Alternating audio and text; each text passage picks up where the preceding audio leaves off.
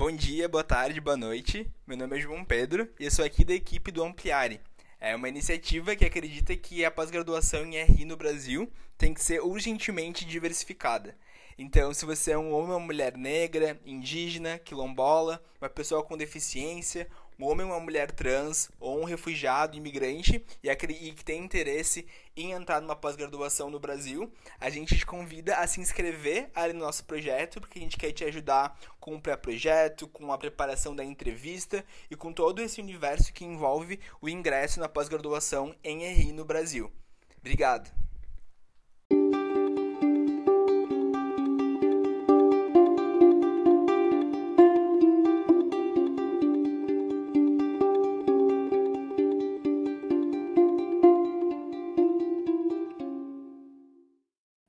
Salve, salve, amigas e amigos do Antes que o Mundo Acabe, nosso podcast para discutir o Sul Global.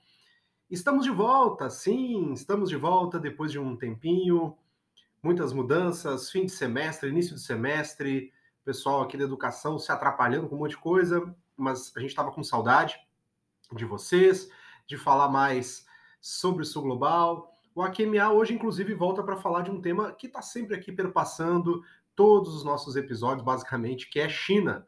É um tema que está sempre rodando, e claro que a gente não está sozinho para falar disso, a gente vai fazer um, um feat aqui, uma parceria muito bacana, acompanhado aqui hoje com o pessoal da Xumian.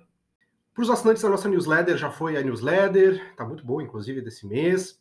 Mais do que isso, né? É claro que a gente também quer agradecer por vocês que, mesmo nesse período em que a gente ficou sem lançar esse basicamente quase dois meses, né? Sem lançar um novo episódio, vocês continuavam nos ouvindo, continuam nos seguindo nas redes. A gente estava um pouco sumido, mas estamos todo mundo vivo, está todo mundo bem.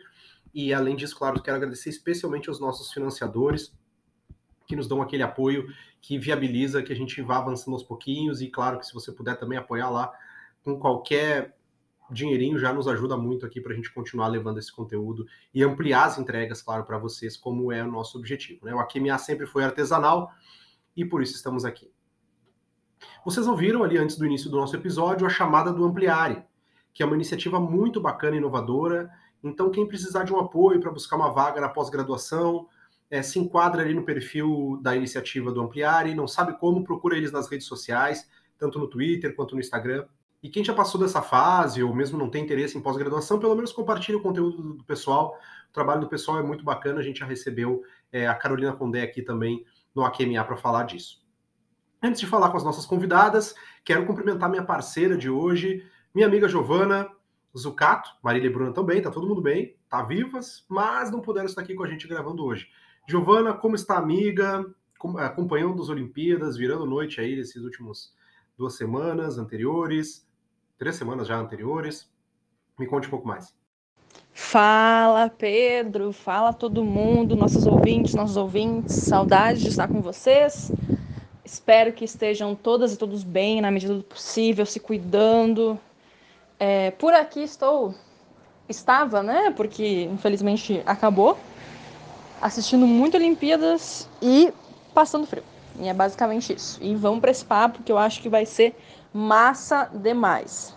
Bem, como eu adiantei ali no início, hoje a gente tem a alegria e a honra de receber aqui duas convidadas ilustres que vêm representar a Xumian que é uma plataforma fundada em 2018 que, abrindo aspas, busca estabelecer pontes de entendimento, criar novas oportunidades e otimizar as relações políticas, econômicas e culturais entre a China e a América Latina.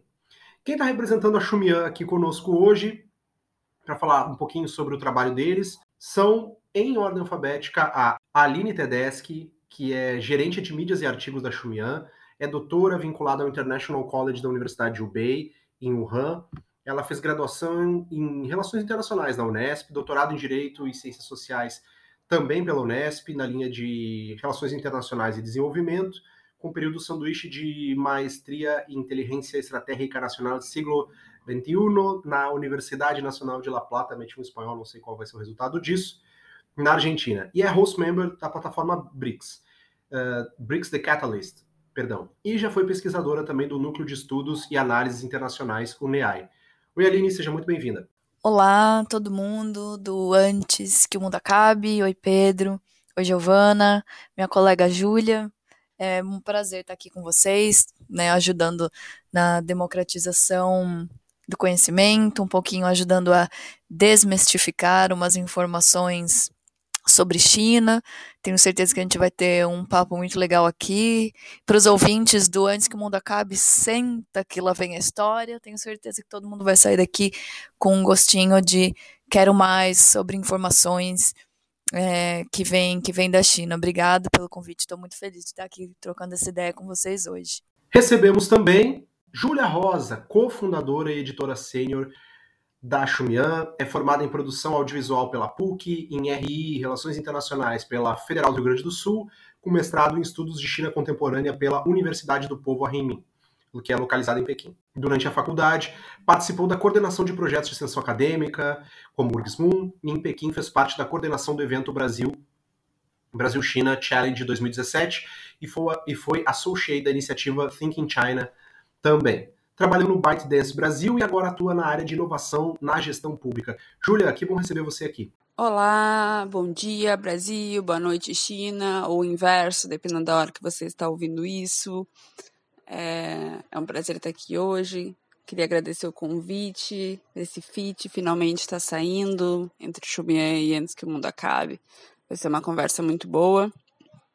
E é isso. Valeu. Obrigado, Julialine. E a ocasião para receber a Julialine aqui não poderia ser melhor, né? Claro, além de falar de China, recentemente a Xumian lançou um guia de introdução aos estudos chineses, que é um guia muito bacana que traz uma série de perspectivas e caminhos para poder ajudar quem quer começar a estudar sobre o tema, quem quer achar material sobre cultura, história, política, economia e não sabe como começar a pesquisar. Queria então, já para a gente começar, antes de falar de China mesmo, mas também falar, ouvir um pouquinho mais de você sobre a plataforma Xumian e mais especificamente, claro, aqui saber como foi o processo de desenvolvimento do guia. Né? Como é que surgiu a ideia, como é que foi esse processo de envolver uma rede de pesquisadores sobre China, que é sempre desafiante, e também indicações né, do que, que vocês gostaram do guia, o que, que chamou a atenção de vocês do guia, vai destacar alguns pontos para quem quiser ir pesquisar no site da Xumian, que está gratuito lá, hein, pessoal, para baixar o guia. Vale muito a pena, material de muita qualidade, feito a muitas mãos. Júlia, por favor. Então, a ideia do projeto ela, ela surgiu um pouco dessa questão que todo mundo que já estudou China provavelmente já ouviu, que é ah, não sei nada de China e me diz me diz um livro para eu começar a ler.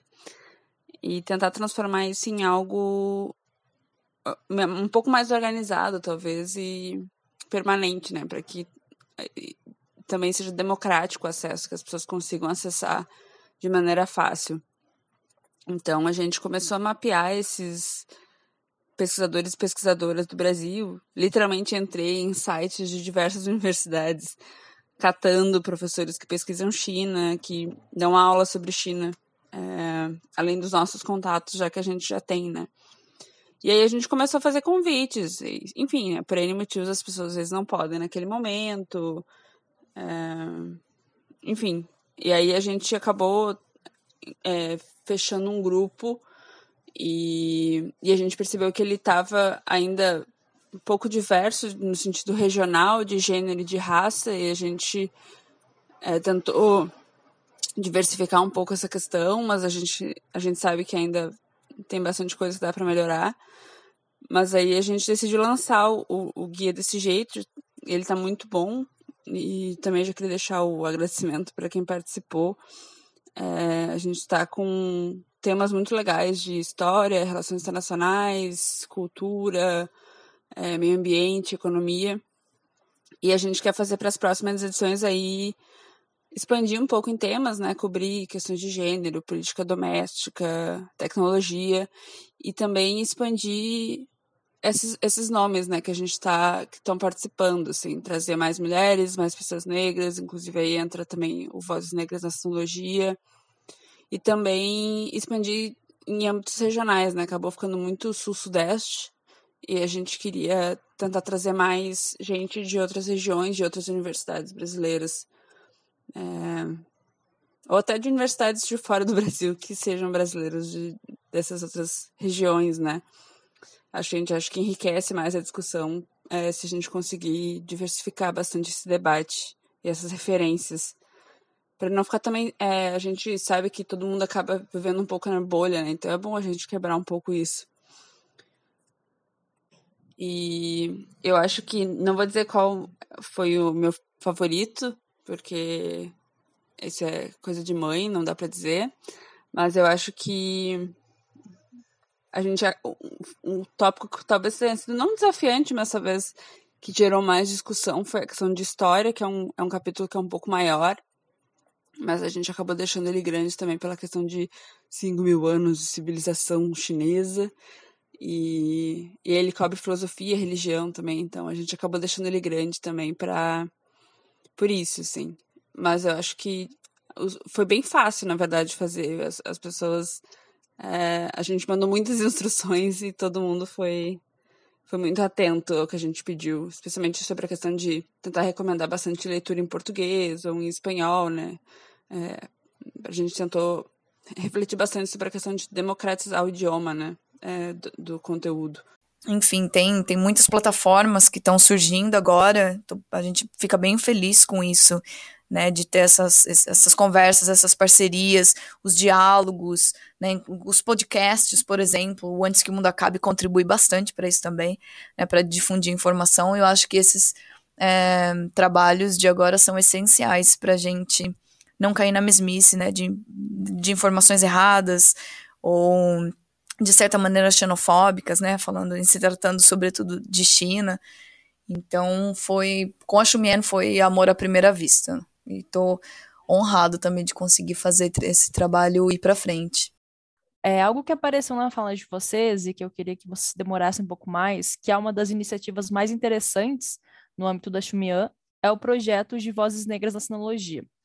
Então, eu queria pedir para vocês falarem um pouco mais sobre esse projeto, né, para quem está nos ouvindo e ainda não conhece, e quero perguntar como tem sido a repercussão desse projeto e quais os desafios que vocês têm encontrado na implementação dele. Beleza. É, o Vozes Negras ele surgiu num contexto mais gringo, na verdade, norte global, que a gente estava discutindo. Ele surgiu inspirado em, em, todas as discussões que estavam acontecendo do Black, do Black Lives Matter. É, surgiram algumas iniciativas de discussão dentro a, da academia americana sobre China. E aí surgiram algumas iniciativas que eram exatamente ah, por que, que a gente só está. É, porque os, é, os, protestos repercutiram muito na China. E surgiu uma discussão exatamente sobre racismo na China e, e como é, africanos, principalmente, mas né, pessoas negras em geral, sofriam muito preconceito e tinham diversos problemas lá na China. Só que aí surgiu a discussão de que muitas das pessoas que estavam falando sobre isso eram pessoas brancas. E aí surgiu a discussão sobre por que a gente não tem pessoas negras que estudam China falando sobre racismo na China e a gente estava acompanhando e a gente pensou, cara, isso faz muito sentido no Brasil. A gente tem as mesmas questões, a gente sabe que a nossa academia é, que nem a já falou, branca, masculina, é, dessa faixa etária, e a gente quer expandir isso, aproveitar essa plataforma que a gente criou, que tem é, um alcance grande, aumentar essa, essa, esse alcance né, de, de certos pesquisadores que talvez não tenham um, um alcance que a gente está tendo falando de China, né?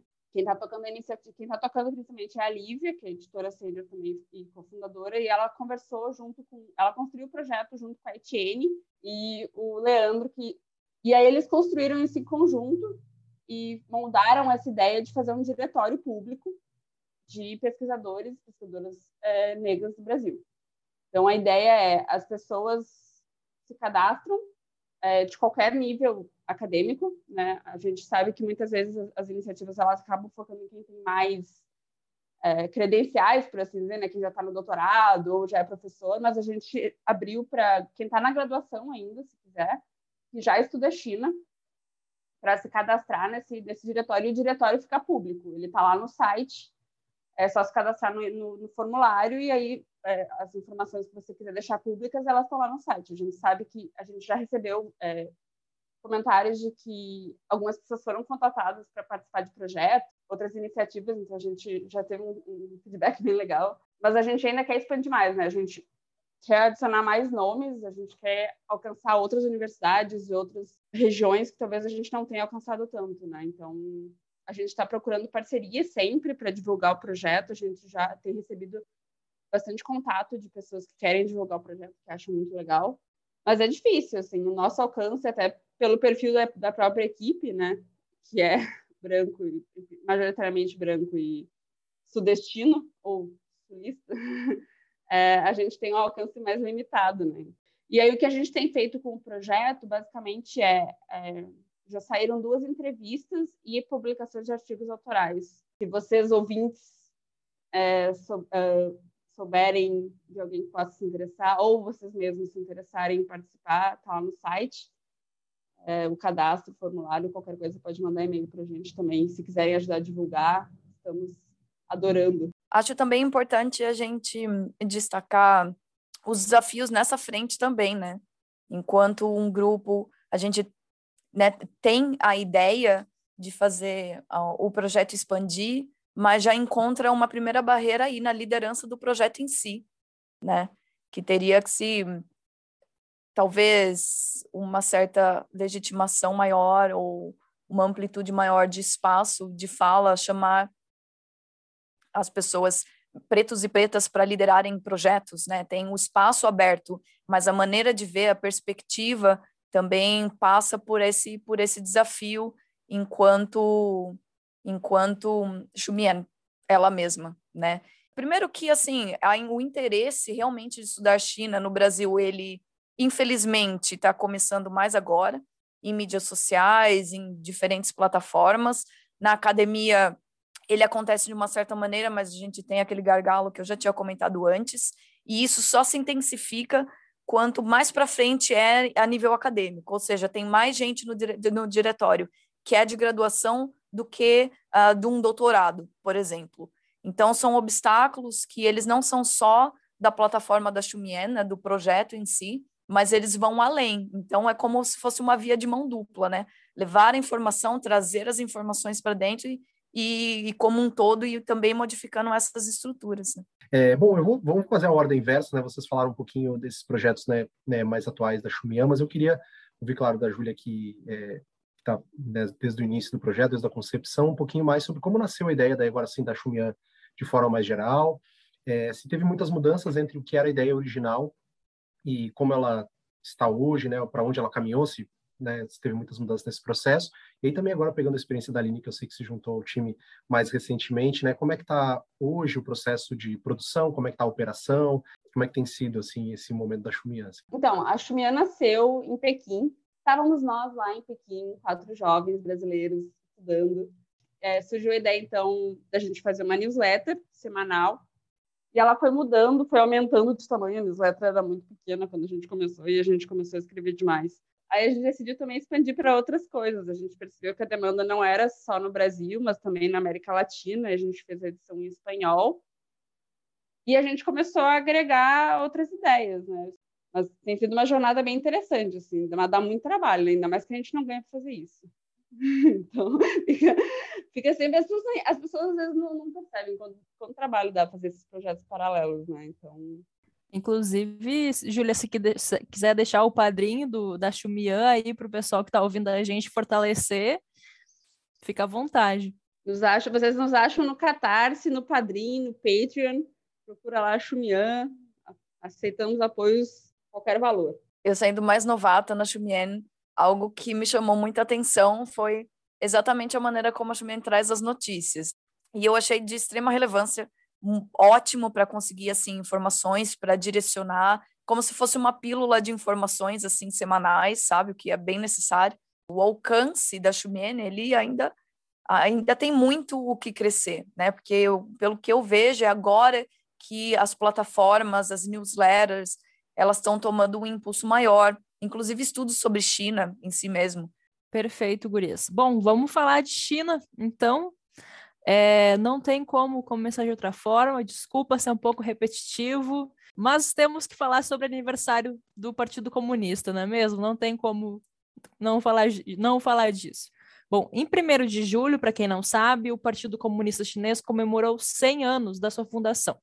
O evento, obviamente, teve uma grande repercussão e trouxe também uma série de reflexões sobre o atual momento do partido e também do regime político chinês, que estão aí praticamente se, se confundem, né? Sabemos, então, que o Partido Comunista Chinês tem uma história ligada à luta anticolonial e que vem governando o país há mais sete décadas desde a Revolução. A minha, a, as minhas perguntas né, são: como a gente pode descrever o atual momento do partido, é, já que muito já se discutiu sobre instabilidade, rachas mais profundos e até uma mudança de regime. Porém, o partido segue. Como vocês veem o quadro político atual da China? E o que a gente pode pensar do partido? Ele tem buscado se reorganizar ou mesmo se reinventar? Eu acho, eu particularmente acho que o partido é muito bem sucedido em se reinventar. Eu acho que ele demonstra, eu acho que se tem alguma coisa que você pode dizer sobre o Partido Comunista da China é que ele é flexível. E ele soube se adaptar é, para o bem e para o mal, dependendo das suas ideologias políticas, é, aos tempos. Eu acho que o partido ele surgiu, é, ele abandonou esse, esse, essa, essa origem mais campesina, né? E passou um pouco para também a questão das indústrias, mais fabril, e ele incorporou nos últimos tempos é, os trabalhadores de colarinho azul, né? Toda essa coisa de trabalhadores urbanos, até os intelectuais que durante muito tempo também sofreram, foram rechaçados durante a Revolução Cultural. Então eu acho que o partido soube incorporar essas pessoas novas e hoje em dia entrar no partido também tem muito de pragmatismo, né? Você entra no partido para avançar sua carreira para muita gente. É, então, eu acho que, querendo ou não, o partido sabe disso, as pessoas que lideram sabem disso, e elas capitalizam em cima disso, né? Como era de se esperar que fizessem. Mas, ao mesmo tempo, a gente está vendo um nacionalismo crescente, e nacionalismo é aquela coisa, né?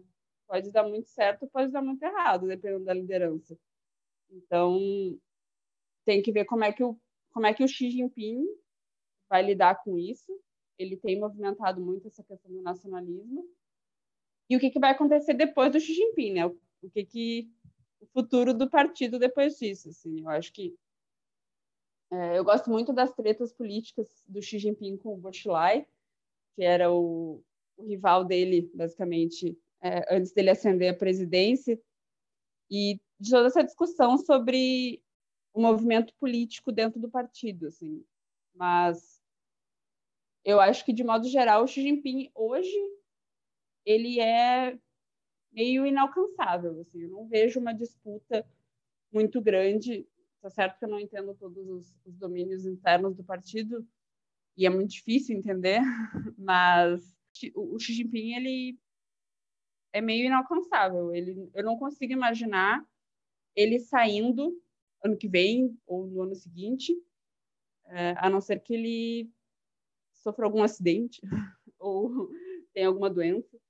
Mas eu acho que ainda a gente ainda vai ver bastante dele por aí, assim. E eu não consigo imaginar o que, que vai acontecer com o partido depois dele, por enquanto. Ele está botando muito a marca dele nesse contexto atual, assim. de uma China forte, uma China presente na, no contexto global, com afinco e com e peitando, né, os Estados Unidos. Existem inúmeras questões depois disso, assim, mas eu acho que de modo geral eu enxergo assim, eu acho que o partido está na, na mão do Xi de um jeito bem incontestável no momento. Assim, eu não vejo disputas para tirar ele, por enquanto, que tenham força. Né? Inclusive, se discutiu esses tempos uns, uns cenários, saiu uma matéria de uns cenários é, sobre o que, que aconteceria no, no, no governo pós-Xi. O que, que aconteceria para o Xi sair, né? E uma delas era um golpe de Estado e outra era outra opção era retirarem ele dos Estados Unidos ou, sei lá, outro país, retirar ele do poder. Assim. Não vejo essas duas coisas acontecendo. Então, eu acho que é capaz dele construir um sucessor e a gente vê esse sucessor daqui a uns anos. Algo bem interessante sobre, sobre o partido é exatamente essa forma de se reinventar. Inclusive, é um conceito que tem sido usado a partir desse último plano quinquenal, que é a ideia de rejuvenescimento nacional. E o próprio presidente Xi, ele meio que incorpora, né, ele personaliza essa ideia de rejuvenescimento nacional. O partido, ele foi ágil, de certa maneira, em conseguir colocar para dentro, é, principalmente essa, essa nova geração, a quinta geração de líderes do partido, pessoas que têm um, um tipo de estudo diferenciado, ou seja, não são pessoas de carreira do partido só, né, mas eles são engenheiros, por exemplo, logística, de infraestrutura. Então, não só os líderes do partido, eles são um pouco mais novos do que se era no passado, né? Inclusive, depois do, da morte do Deng Xiaoping, que foi o chamado arquiteto da modernização e abertura, eles instituíram que uma aposentadoria, vamos dizer assim, né, o máximo de idade de um líder seria entre os seus 68 anos, né, coisa que mudou recentemente, né, com, com a nova política que o Xi implementou, de não ter limite de mandatos, mas, enfim, dá para perceber que essa ideia de rejuvenescimento ela não foi colocada agora, ela já tinha, ela já estava acontecendo mais na prática, e aí ela agora vem incorporada com a retórica junto, né? esse a ideia de rejuvenescimento nacional, ela então passa não só pela sociedade, né, uma ideia de, de tornar a, a nação chinesa uma vez mais vigorosa, e eu geralmente falo que não é uma emergência da China, é uma re-emergência da China, né, lembrando nas suas épocas imperiais, enfim, que a China já foi o maior PIB mundial, mas enfim, isso é outra história, mas tem mais viés histórico, mas esse rejuvenescimento também traz um pouco essa ideia, né? De esquecer os, o que eles chamam de século das humilhações e trazer esse vigor para a economia, para a política chinesa também. Eles foram capazes de se uh, reorganizar a nível provincial, ter certas é, eleições pequenas, assim, vamos dizer, né? Com participação do que a população vê é, claro que esse nível está muito aquém do que a gente considera aqui para uma democracia liberal, né, se for falar em métodos comparativos, mas já é uma mudança a respeito da, do próprio histórico da China. Né? Enfim, então acho que eles têm um poder, o partido chinês, de talvez agora mais do que nunca de fazer essa unidade, não só do partido, através desses, dessas práticas de limpeza da corrupção, né, vamos dizer assim, ah, que para o bem, para o mal, né? Claro que vai ter críticas com relação a isso, mas ela tenta trazer essa unidade dentro do partido, junto com a ideia do sonho chinês, né? Que é essa unidade do partido com o povo, entre o povo, e é exatamente essa parte que dá uma abertura para maior para o nacionalismo, para patriotismo, né? Dentro da nação chinesa que a gente vê que está crescendo cada vez mais.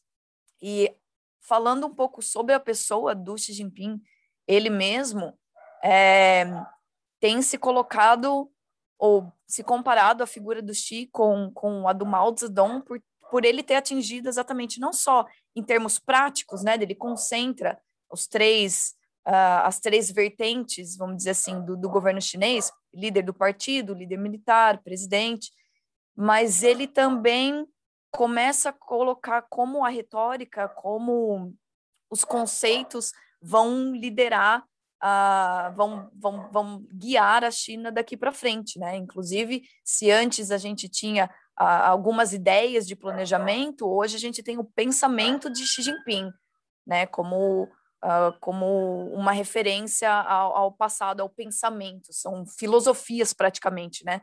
Não são só métodos ou, ou é, lideranças econômicas. A política do Xi e a popularidade do Xi vem principalmente dessas duas ideias, né? do rejuvenescimento chinês, essa coisa de make China great again, é, que ele está trazendo, mas também da campanha de corrupção, né? que é uma coisa que no Brasil a gente teve a Lava Jato, né? estamos familiarizados com os políticos de campanhas de é, mas a gente vê uma campanha de corrupção muito interessante acontecendo lá, que claro, é, tem sim um viés político, mas há também uma percepção de que existe dentro do partido muita corrupção e isso estava corroendo o partido por dentro. Existe uma percepção meio clara disso, assim. é, uma, é, um, é, um, é um raciocínio que existia dentro do partido.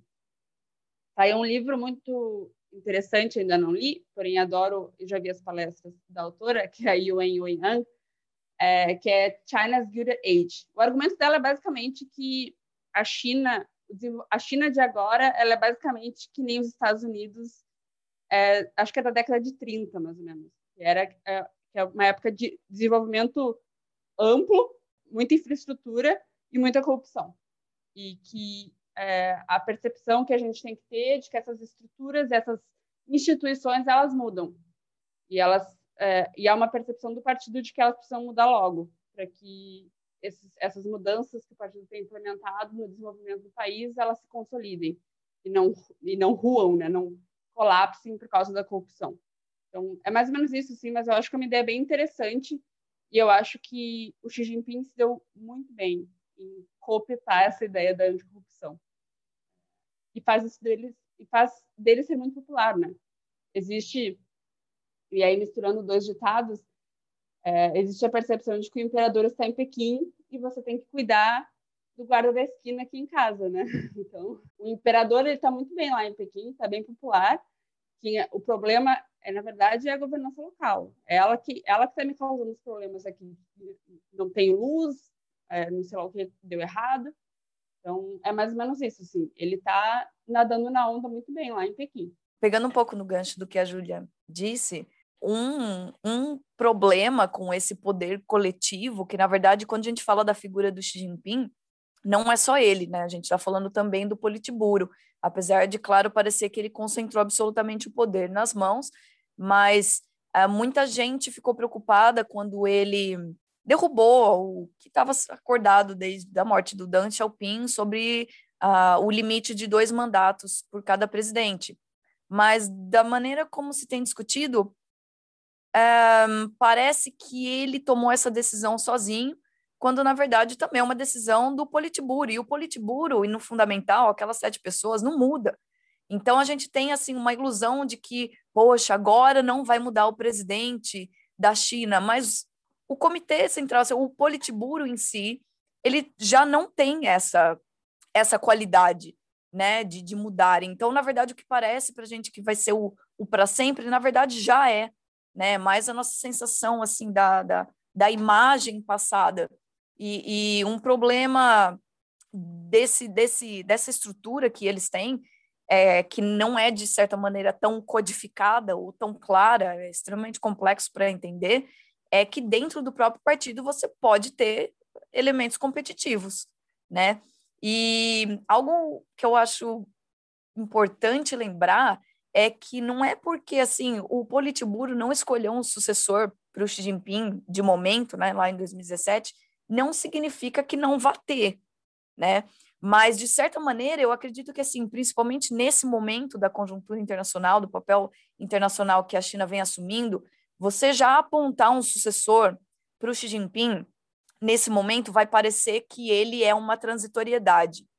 E, portanto, pode ser que você espere algo outro da China, ou você comece a estruturar outras estratégias internacionais para lidar com a próxima China, não a China do Xi Jinping, né? E isso no cenário internacional. Para o partido, também pode ser um pouco estratégico, porque o Xi Jinping, ele mesmo, e o Politburo em si, que vai fazer a eleição, né, a decisão, pode começar a elencar pessoas que sejam mais leais a, a, ao pensamento do partido por causa disso, porque tem essa competitividade, vamos dizer assim, para quem talvez possa ser o, o, sucessor do Xi Jinping, não tem uma pessoa certa ainda, pode ser que eles consigam elencar de uma maneira mais estratégica quem possa ser essa pessoa que vai conseguir levar a cabo o pensamento do Xi Jinping. Uma pergunta que é talvez uma das perguntas que a gente se faz desde a noite que a gente se reuniu para pensar em fazer um podcast sobre Sul Global é qual é o lugar da China no Sul Global? E na visão de vocês, a gente pode encaixar a China como sul global? Por quê? Eu gosto muito da discussão de que a China tem uma identidade dual. Né? A China, eu acho que a China, mais que qualquer outro país, é, é um país que ela, ela sabe que ela tem problemas países em desenvolvimento, mas ao mesmo tempo ela está lá jogando com os grandes jogadores né, do cenário internacional, do xadrez global. É, a China, eu tinha um professor lá em, lá em Pequim que ele dizia: a China é um país em desenvolvimento. Você vai numa cidade no interior da China, a China é um país em desenvolvimento. Você vai, você vai na, nos subúrbios de Pequim, a China é um país em desenvolvimento. A, a China é um país desenvolvido quando você está lá no topo do, de um arranha-céu em Xangai, sabe? Então, é, é um país que ele é extremamente desigual e ele sabe e está ciente desses desafios, dessas transições, desses problemas de país em desenvolvimento. É, mas, ao mesmo tempo, tem um poder econômico de influência que eu ousaria dizer que maior do que a União Soviética teve hoje, é, para moldar os caminhos, porque a China não se coloca como oposição, né? ela quer entrar dentro do jogo, ela não quer mudar a ordem global, ela não se coloca nesse sentido. A China, eu enxergo a China, ela é uma, ela quer adaptar, ela quer fazer parte, porque ela ganhou muito com esse modelo que a gente tem hoje de instituições e organização global, é, mas ela não quer revirar e criar um troço novo. Ela quer fazer parte e ela quer moldar isso do seu jeito. Ela é uma revisionista, né? não uma revolucionária nesse sentido. E eu tenho, e eu acho que jogar com essa dualidade é muito bom para ela. Né? No fim das contas, tem um, um, um, pesquisador, que é o Xiaoyu Pu, que ele fala que tem três motivos que a China faz isso. Que basicamente ela ameniza essa sensação de ameaça que ela pode causar pela sua sanção. Ela consegue simpatia dos países do sul global. E ela pode se colocar como presença mais pragmática, no sentido de que, cara, não posso envolver nisso daí porque eu sou um país em desenvolvimento, tenho que lidar com meus próprios problemas, não consigo participar disso agora, sabe? Então, no fim das contas, eu acho que eu, eu acho que a China sabe e eu acho que a China, a China se coloca como sul global, mas ela quer se colocar talvez como campeã do sul global, né? Que um fato que gera bastante confusão quando a gente vai tentar elencar a China como desenvolvida já ou em desenvolvimento é, são os dados em relação ao PIB, né? Geralmente, quando se pega a economia como um todo da China, um PIB agregado, ela talvez a gente possa colocar ela como um país desenvolvido. Claro, é a segunda economia no, do mundo, prestes a ser a primeira. Mas quando a gente pega o PIB per capita, né, e os níveis de renda, e agora o aumento da desigualdade de renda, né, entre os mais ricos e os mais pobres, a China muito provavelmente pode ser caracterizada ainda, claro, como uma nação em desenvolvimento, né, em termos econômicos a gente não só tem essa crescente disparidade de renda, como a gente também tem essa estrutura né, entre zonas urbanas e zonas rurais que ainda é muito gritante na China, que inclusive é um dos principais pontos é, dessa mudança qualitativa desse novo plano quinquenal, que é levar a urbanização para as áreas rurais, né? É, tem inclusive políticas direcionadas a isso, como a flexibilização do RUCOL, que é uma política de, vamos dizer assim, fixar as pessoas nos seus locais de origem, né? Vai para um outro sentido, não vai dar para explicar aqui agora exatamente o que, que é, mas já tem políticas no sentido de flexibilização é, dessas políticas, e claro, também a gente precisa falar sobre acesso, né? Não é porque a renda média, do, vamos dizer, da classe média chinesa está aumentando que, na verdade, eles vão, isso vai garantir o acesso dessa população a políticas públicas, né, como aposentadoria ou acesso à, à educação e, e, e, acesso à saúde é, imediato, né, isso tudo está sendo trabalhado ainda pelo governo, né, como é que faz para essas pessoas terem um melhor acesso possível, né, e não só para os ricos terem acesso, para todo mundo ter acesso. Então, eu imagino que, assim, pensando por esse lado, a China tem muito que caminhar ainda. Isso falando sobre a China, vamos dizer assim, num, numa perspectiva doméstica. Quando a gente volta para o papel chinês no internacional, é não só estratégico para ela realmente se identificar dessa maneira dual, como, eu, como a Julia colocou, mas também porque a China também tem a intenção de se distanciar do que o, o, o Ocidente, de maneira geral, né, a literatura de relações internacionais do Ocidente, considera como um hegemon, né, como líder na hegemonia global, uh, gritante e exposta a essa intenção de se distanciar do que foram outras grandes economias e grandes líderes, vamos dizer assim, líderes é uma palavra meio, né, que não cabe muito, mas enfim, grandes potências ocidentais, que às vezes parece que, poxa, a China não quer crescer, ou é, parece mais retórica do que verdade, né, quando, quando o governo chinês vem a, a setores jornalísticos ou com, com é, exposições, né,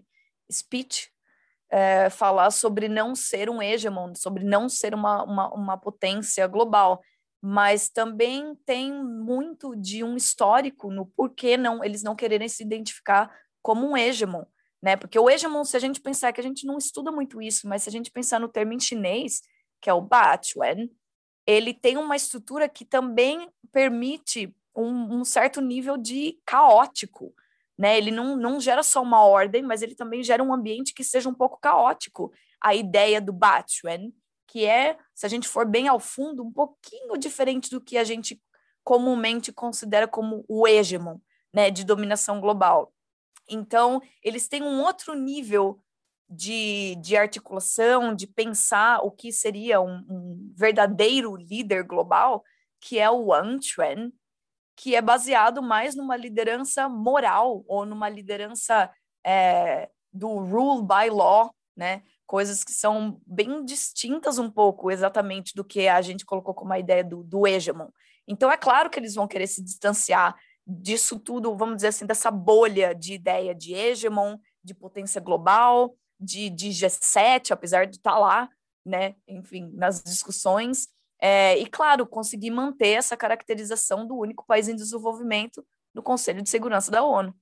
O que faz, assim, ao meu ver, é, caracteriza muito a China nesse ambiente onde ela deve se articular politicamente, né? Como a Júlia disse, de talvez até, ou como tem sido um padrão lá para trás, de se abster de certas decisões exatamente por garantir essa, esse, esse caráter de uma uh, potência, não é uma potência, né, um país em desenvolvimento, uh, mas com uma amplitude, uma potencialização de ser realmente uma, uh, um, um, articulador global, né, sem ser necessariamente revisionista ou revolucionário dentro das organizações internacionais.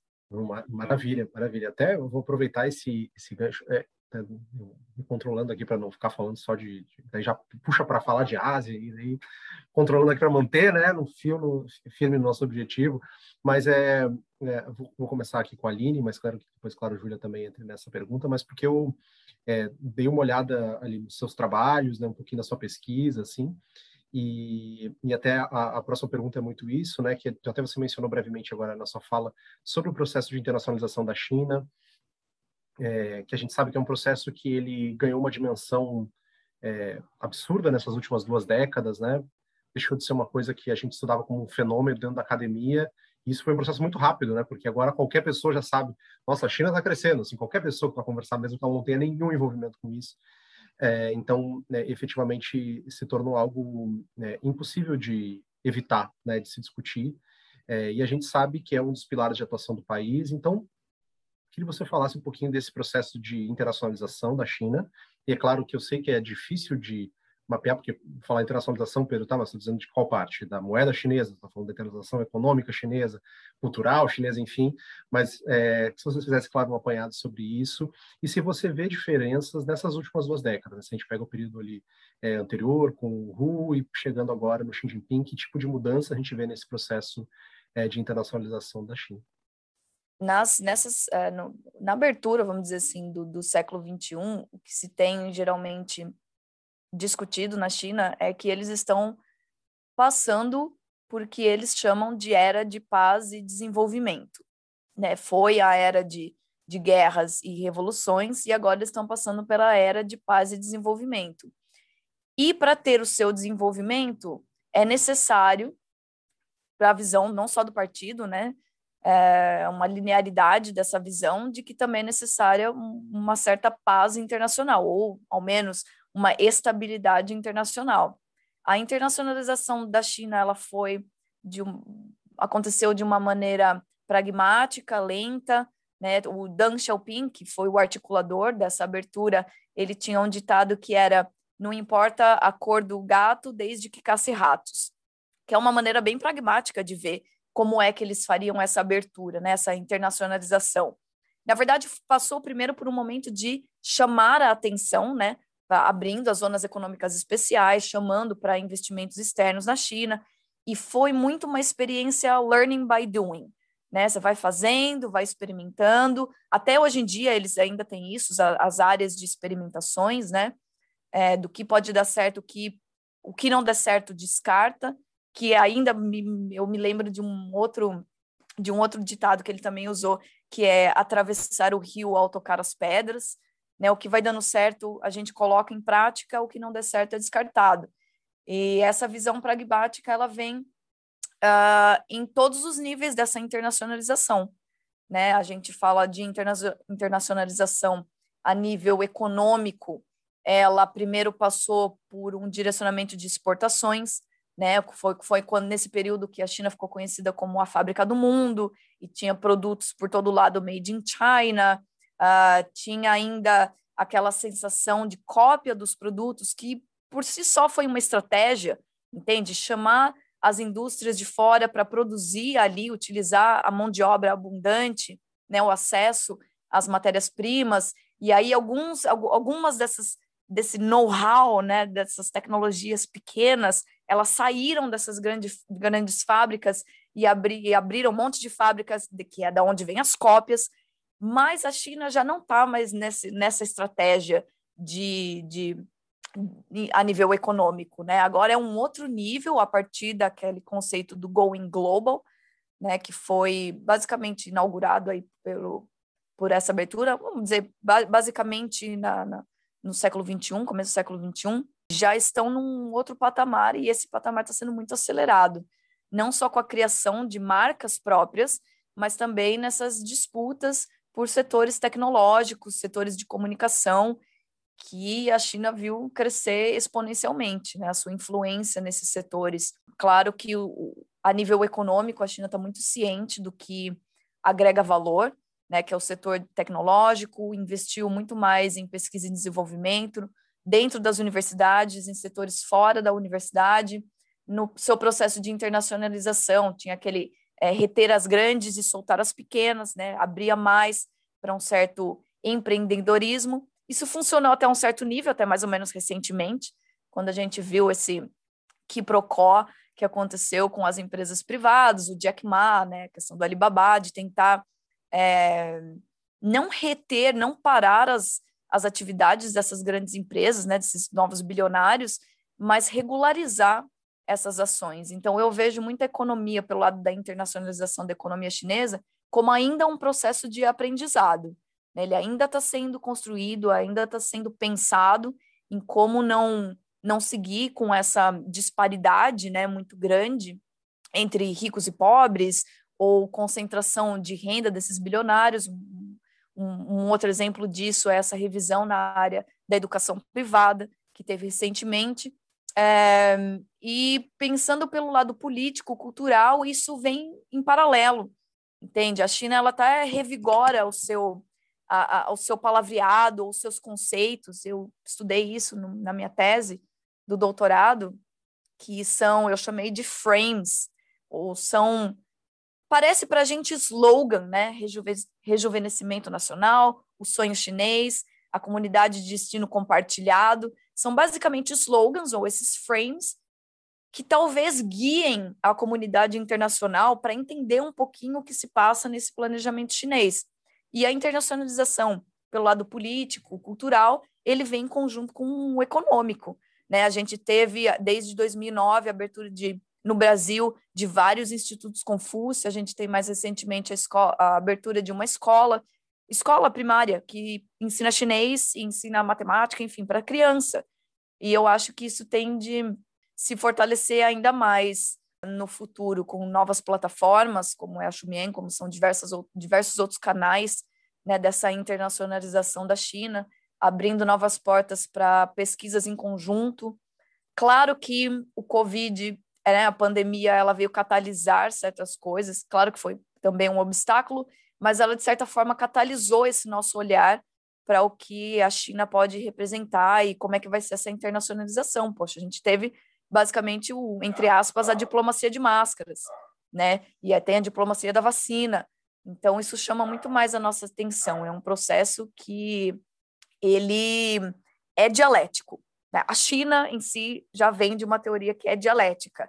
tem algo, tem aquele algo outro. Na minha cabeça, uma palavra que define a China é paradoxal ou extremamente complexa. Né? Não tem uma visão só, não é uma estrutura dada, é algo que, se eles estão aprendendo, imagina a gente. Né? Se eles estão nesse learning by doing, vai aprendendo, é muito pragmático, imagina quem está de fora para entender tudo isso. Né? E se eu vejo as diferenças e semelhanças assim nesses 20 anos, eu acho que é uma conjuntura que veio a calhar também. Claro que a China se tornou muito mais assertiva, né, nos seus, na sua maneira de lidar na comunidade internacional, mas também ao mesmo tempo que a comunidade internacional, por ver o papel que a China estava assumindo, também acabou se tornando um pouco mais hostil, né, a essa internacionalização da China. Então isso a gente imagino que nessa conjuntura internacional ela seja mais sensível do que ela era 20 anos atrás. Por, claro, a China assumir um papel mais relevante, mais assertivo, né, não só em termos de, de, de acesso às estruturas de, uh, de coordenação global, né, em termos de política, geopolítica, mas também nessa assertividade econômica, de ir, mostrar dinheiro, ter investimento, quer fazer, né, de ser, assim, não pautada por, enfim, como, como eles mesmos dizem, né, ser mais pragmática, não tem aquele juízo de valor, entre aspas, né, de política, vamos fazer acontecer independente da estrutura política de um país, que é algo diferente do que era com empréstimos do Fundo Monetário Internacional, do Banco Mundial. Então, é claro que vai gerar essa certa instabilidade, né? Uma, um país que cresceu tanto, que tem tanta visibilidade em tão pouco tempo, vai gerar um desconforto internacional, com certeza. Bom, uma das transformações que podem ser observadas na inserção internacional da China desde o fim da Guerra Fria é a crescente participação do país em operações de paz da ONU. É, embora a gente saiba que a gente não está vivendo uma década de ouro da ONU, por assim dizer, a China tem apostado em uma presença ativa nesse tipo de iniciativa como forma de consolidar sua presença internacional. Então, minha pergunta é: qual é o lugar das operações de paz na estratégia internacional da China? Que eu defendo é que a China, a China importa, se importa com operações de paz e com a presença na ONU, porque é um jeito pragmático de se envolver no cenário internacional e mostrar que ela é responsável. Eu acho que existe uma percepção de narrativa muito importante que a China coloca e que eu acho também que a China constrói para fora, assim. Eu acho que não funciona tanto para dentro, eu acho que é mais ou menos como o Brasil, eu acho que é muito comparável a, a inserção do Brasil nas operações de paz, assim. a ideia de ser um, um, uma parte responsável e participativa do sistema internacional, e, mas ao mesmo tempo ela ela está se colocando nesse nesse quesito talvez um, um pouco mais de poder do que o Brasil tinha, né? Querendo ou não, a China, que nem a Aline já falou, ela é o único país em desenvolvimento no Conselho de Segurança com, com assento permanente. Ela é o único país ali que, de fato, contribui com tropas e com soldados em operações de paz. Né? A China tem mais de 2 mil soldados alocados em operações de paz e, dentre os, os cinco permanentes, o próximo mais perto é a França, com tipo 800, a última vez que eu olhei. É, então, tem muita diferença. E eu acho que ela se coloca nesse sentido também nessa identidade dual de sou um país em desenvolvimento, mas quero contribuir com as organizações internacionais, com as com mostrar que eu sou responsável, apesar de não estar jogando dinheiro é, na instituição, apesar de ela ser a segunda maior contribuinte financeiramente às, às operações de paz, ainda que bem atrás dos Estados Unidos, né? Antes era o Japão, os Estados Unidos contribuem com 27%, se eu não me engano, e a China contribui com 10%. Antes era o Japão com tipo, 11%, mas agora a China é a segunda. Ainda é bem distante de 27%, mas acaba sendo uma participação muito importante. Assim. Eu acho que a China coloca, tenta se colocar como responsável nessa participação. Mas existem discussões sobre por que, que a China faz isso. Eu acho que importa a China fazer isso porque ela constrói uma narrativa de participação global de participação. Estou colocando meus homens em perigo, né? Eles estão voltando mortos, porque eu estou defendendo aqui essa ordem global, essa ordem, esse sistema que não necessariamente é um sistema perfeito, mas é um sistema que que a gente tem e que eu acho que ele tem que ser reformado, ou que ele existe. Pra... Algumas coisas dele são muito boas, né? A China tem construído uma relação muito saudável com a ONU, especialmente com o PNUD, né, que é o de desenvolvimento. E, e eu acho que isso faz parte dessa construção, né? Querendo ou não, com a saída da, com a, a entrada do Trump e a saída dos Estados Unidos desse cenário internacional das organizações, é, a China ganhou muito espaço. Agora o Biden percebeu isso e vai começar a voltar, né? Mas com a saída do Trump, a gente teve é, o Acordo de Paris, que a China se colocou como campeão do meio ambiente, a gente teve é, participações importantes em outros órgãos, se não me engano, a FAO agora é comandada por um chinês. Então, existem discussões sobre esses funcionários públicos, funcionários da ONU, né, os funcionários públicos internacionais estarem entrando mais chineses, que sempre foi por espaços extremamente dominados pelo P5, pelos, pelos cinco permanentes, e por europeus em geral, é, e canadenses, norte-americanos. É, e agora a China tem ocupado bastante esse espaço, eu acho que isso é muito interessante. Mas, ao mesmo tempo, existem outros motivos também, talvez um pouco mais pragmáticos, mais diretos. Assim. A, a Courtney J. Fung é uma pesquisadora que ela trabalha basicamente com a China no Conselho de Segurança. Ela lançou um livro agora, é, sobre a participação da China em veto, resoluções, etc. E eu e a, China tem uma influência também na questão normativa desses mandatos de segurança, desses mandatos é, das operações de paz, né? Porque a China, ela não e, e isso é uma questão que entra também no peace building, que a China ela não não entra nesse escopo da democracia liberal, né?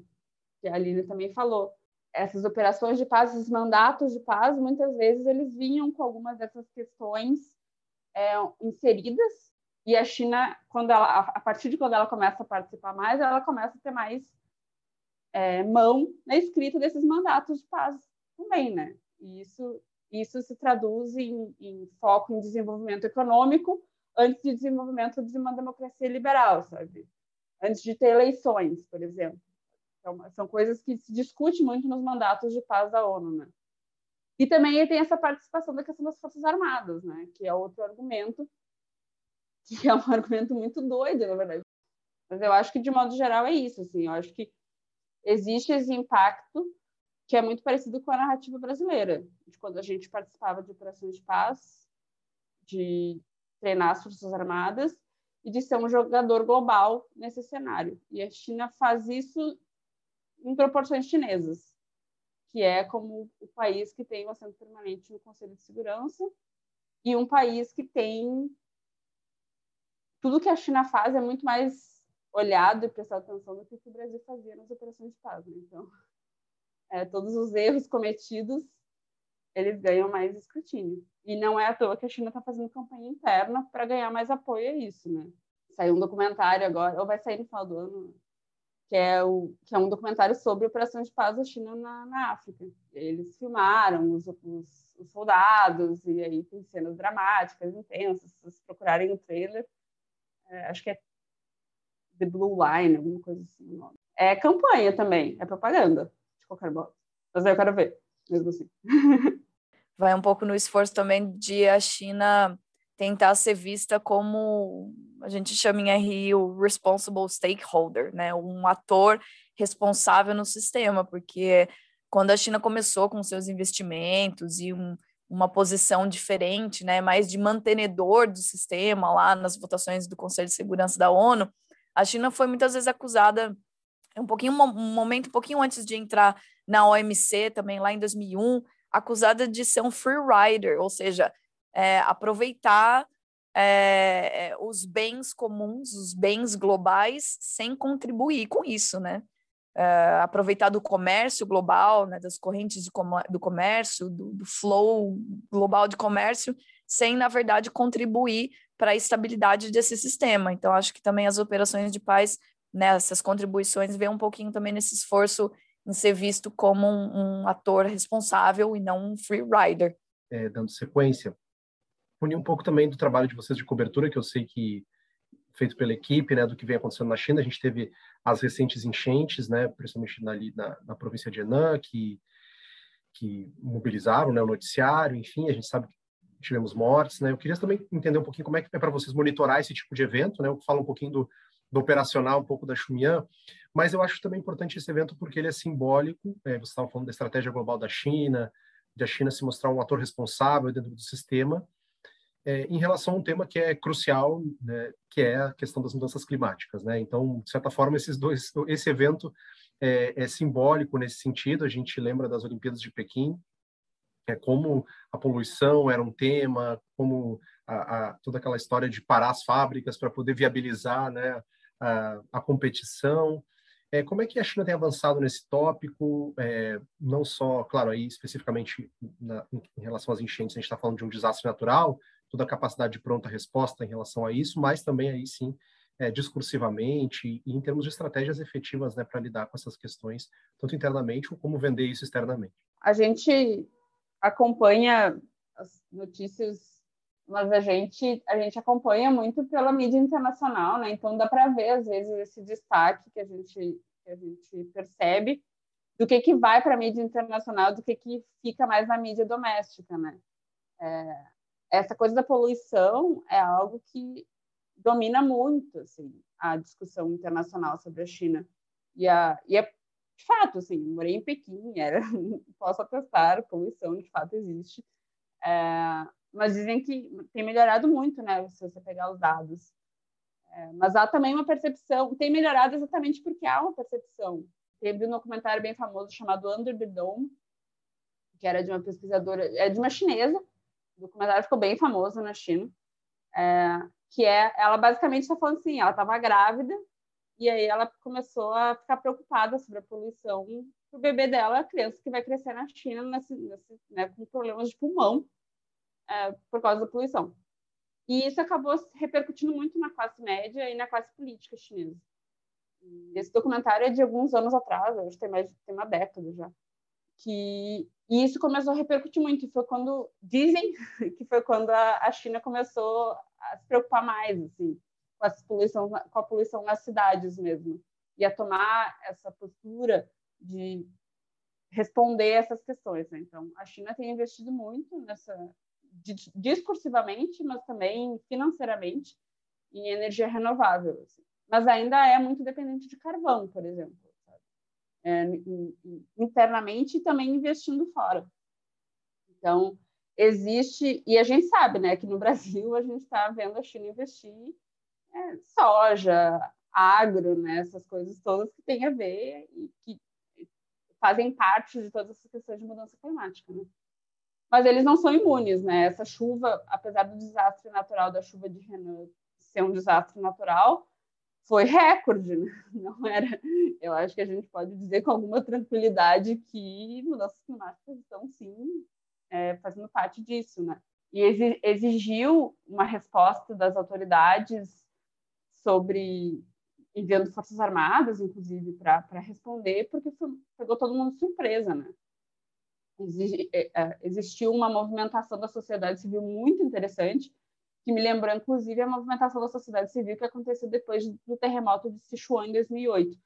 Foi um terremoto que matou 70 mil pessoas, era nas montanhas, e foi um, um, um terremoto que as autoridades demoraram para chegar, foi desastroso, horrível. E foi um, um, momento de que muita gente fala que é um wake-up call assim, da sociedade civil. É, criação de ONGs, é, jornalismo, é, caridade, essas coisas assim ganharam uma proporção, um tamanho que não existia na China naquele momento. E muita gente que trabalha com sociedade civil achou muito otimista sobre essa resposta. Né? E que com o tempo acabou acabaram vendo que não estava se traduzindo tanto no que se esperava, né? É, acabou que muito do jornalismo acabou sendo censurado quando começaram a perceber que tinha muito de corrupção no, no colapso de escolas, por exemplo, né? que eram mal construídas. Então acabou que não se traduziu tanto em, no que muita gente de fora da China esperava, mas também gente de dentro da China, né? de fortalecimento da sociedade civil. E eu achei muito interessante que as, as enchentes em Henan, elas trouxeram uma movimentação de, da sociedade civil que foi é, muito digital e tecnológica, né? As pessoas estavam usando drones para levar sinal de Wi-Fi para partes da cidade que estavam sem Wi-Fi, para que as pessoas que estivessem trancadas em prédios, em lugares, pudessem sinalizar onde elas estavam. Sabe? Criaram um doc, tipo um Google Docs, com nomes e localização identidade de pessoas desaparecidas, com números importantes, e circulou isso amplamente pela internet chinesa. Isso foi feito por cidadãos normais, sem as autoridades. Sabe? Então, acho que foi uma movimentação super interessante. Aconteceu algo parecido na época de, da pandemia, no início da pandemia, quando estava pior. Então, eu acho que essas existe um espaço muito interessante para florescimento da sociedade civil na China, assim, e isso se, isso se mostra mais visível durante esses desastres naturais ou desastres em geral, né? A pandemia também. A gente pode chamar de desastre natural? Não sei, não quero entrar na, na teoria do laboratório aqui, mas é, a pandemia, terremoto, as enchentes, acho que são, são esses momentos de extremamente brega, de união social é, para enfrentar desafios e problemas horríveis, né? Então, acabou que acaba que isso fica mais claro. E talvez há argumentos de que esse desafio global, mundial, horrível das mudanças climáticas seja o que vai fazer com que a China trabalhe em conjunto com os Estados Unidos. Então, existe esse, existe esse discurso também a nível internacional. Eu acho que é muito interessante. Eu acho que faz algum sentido, na verdade. Não sei se vai funcionar. Agora, com o Biden, talvez funcione mais do que funcionaria com o Trump, né? Chama bastante atenção o tipo de noticiário né, que a gente recebe aqui. É um pouco chocante, eu não sei se todo mundo chegou a ver imagens do metrô cheio de água, pessoal dentro, mas é, foi bem impressionante a articulação da sociedade civil, a resposta que eles tiveram, como esse documento que a Julia, que a Julia citou, da Tencent, que foi acessado várias vezes, ele foi modificado, ele tinha um, um update né, da, das, das informações que estavam ali, de pessoas que precisavam de ajuda, a utilização dos drones para é, lugares que perderam né, conectividade e o drone ia lá e por um raio e por uma extensão de tempo ele conseguiria ativar ali a conectividade do local. Isso é bem interessante como resposta tecnológica numa gestão de crise, por exemplo, né? De crise ambiental, mas também grita um pouco para a gente prestar atenção nessa acelerada urbanização que a China está tendo. Eu diria até que eu estenderia isso para a pandemia também, entendeu? Uma, uma urbanização acelerada, não digo que ela é maléfica, óbvio, ela é até intencional, ela é benéfica para as pessoas terem acesso né, a certos, enfim, insumos, é, mas ela tem que ser pensada de uma maneira bem cuidadosa, e claro que isso está no planejamento também, né, numa economia mais sustentável, porque ela não pode ser feita de qualquer maneira, principalmente porque ela é acelerada. Então, imagino que assim, uh, nessa época chuvosa, que é o verão bem úmido dali do, do sul, do centro, eu também já é, participei de algumas enchentes em Wuhan, estando lá em Wuhan, e é bem difícil, porque também paralisa a cidade. Né? Então, ela tem que ser uma cidade inteligente, vamos dizer assim, no sentido arquitetura, até, vamos dizer assim, né, no sentido logístico, ela, a China talvez comece a pensar em cidades mais inteligentes, como foi um dos posts da Xumian sobre as cidades esponja, né, que é um, um, um projeto que tem algumas cidades da China, e também liga com a questão da poluição e como tudo isso está relacionado, né?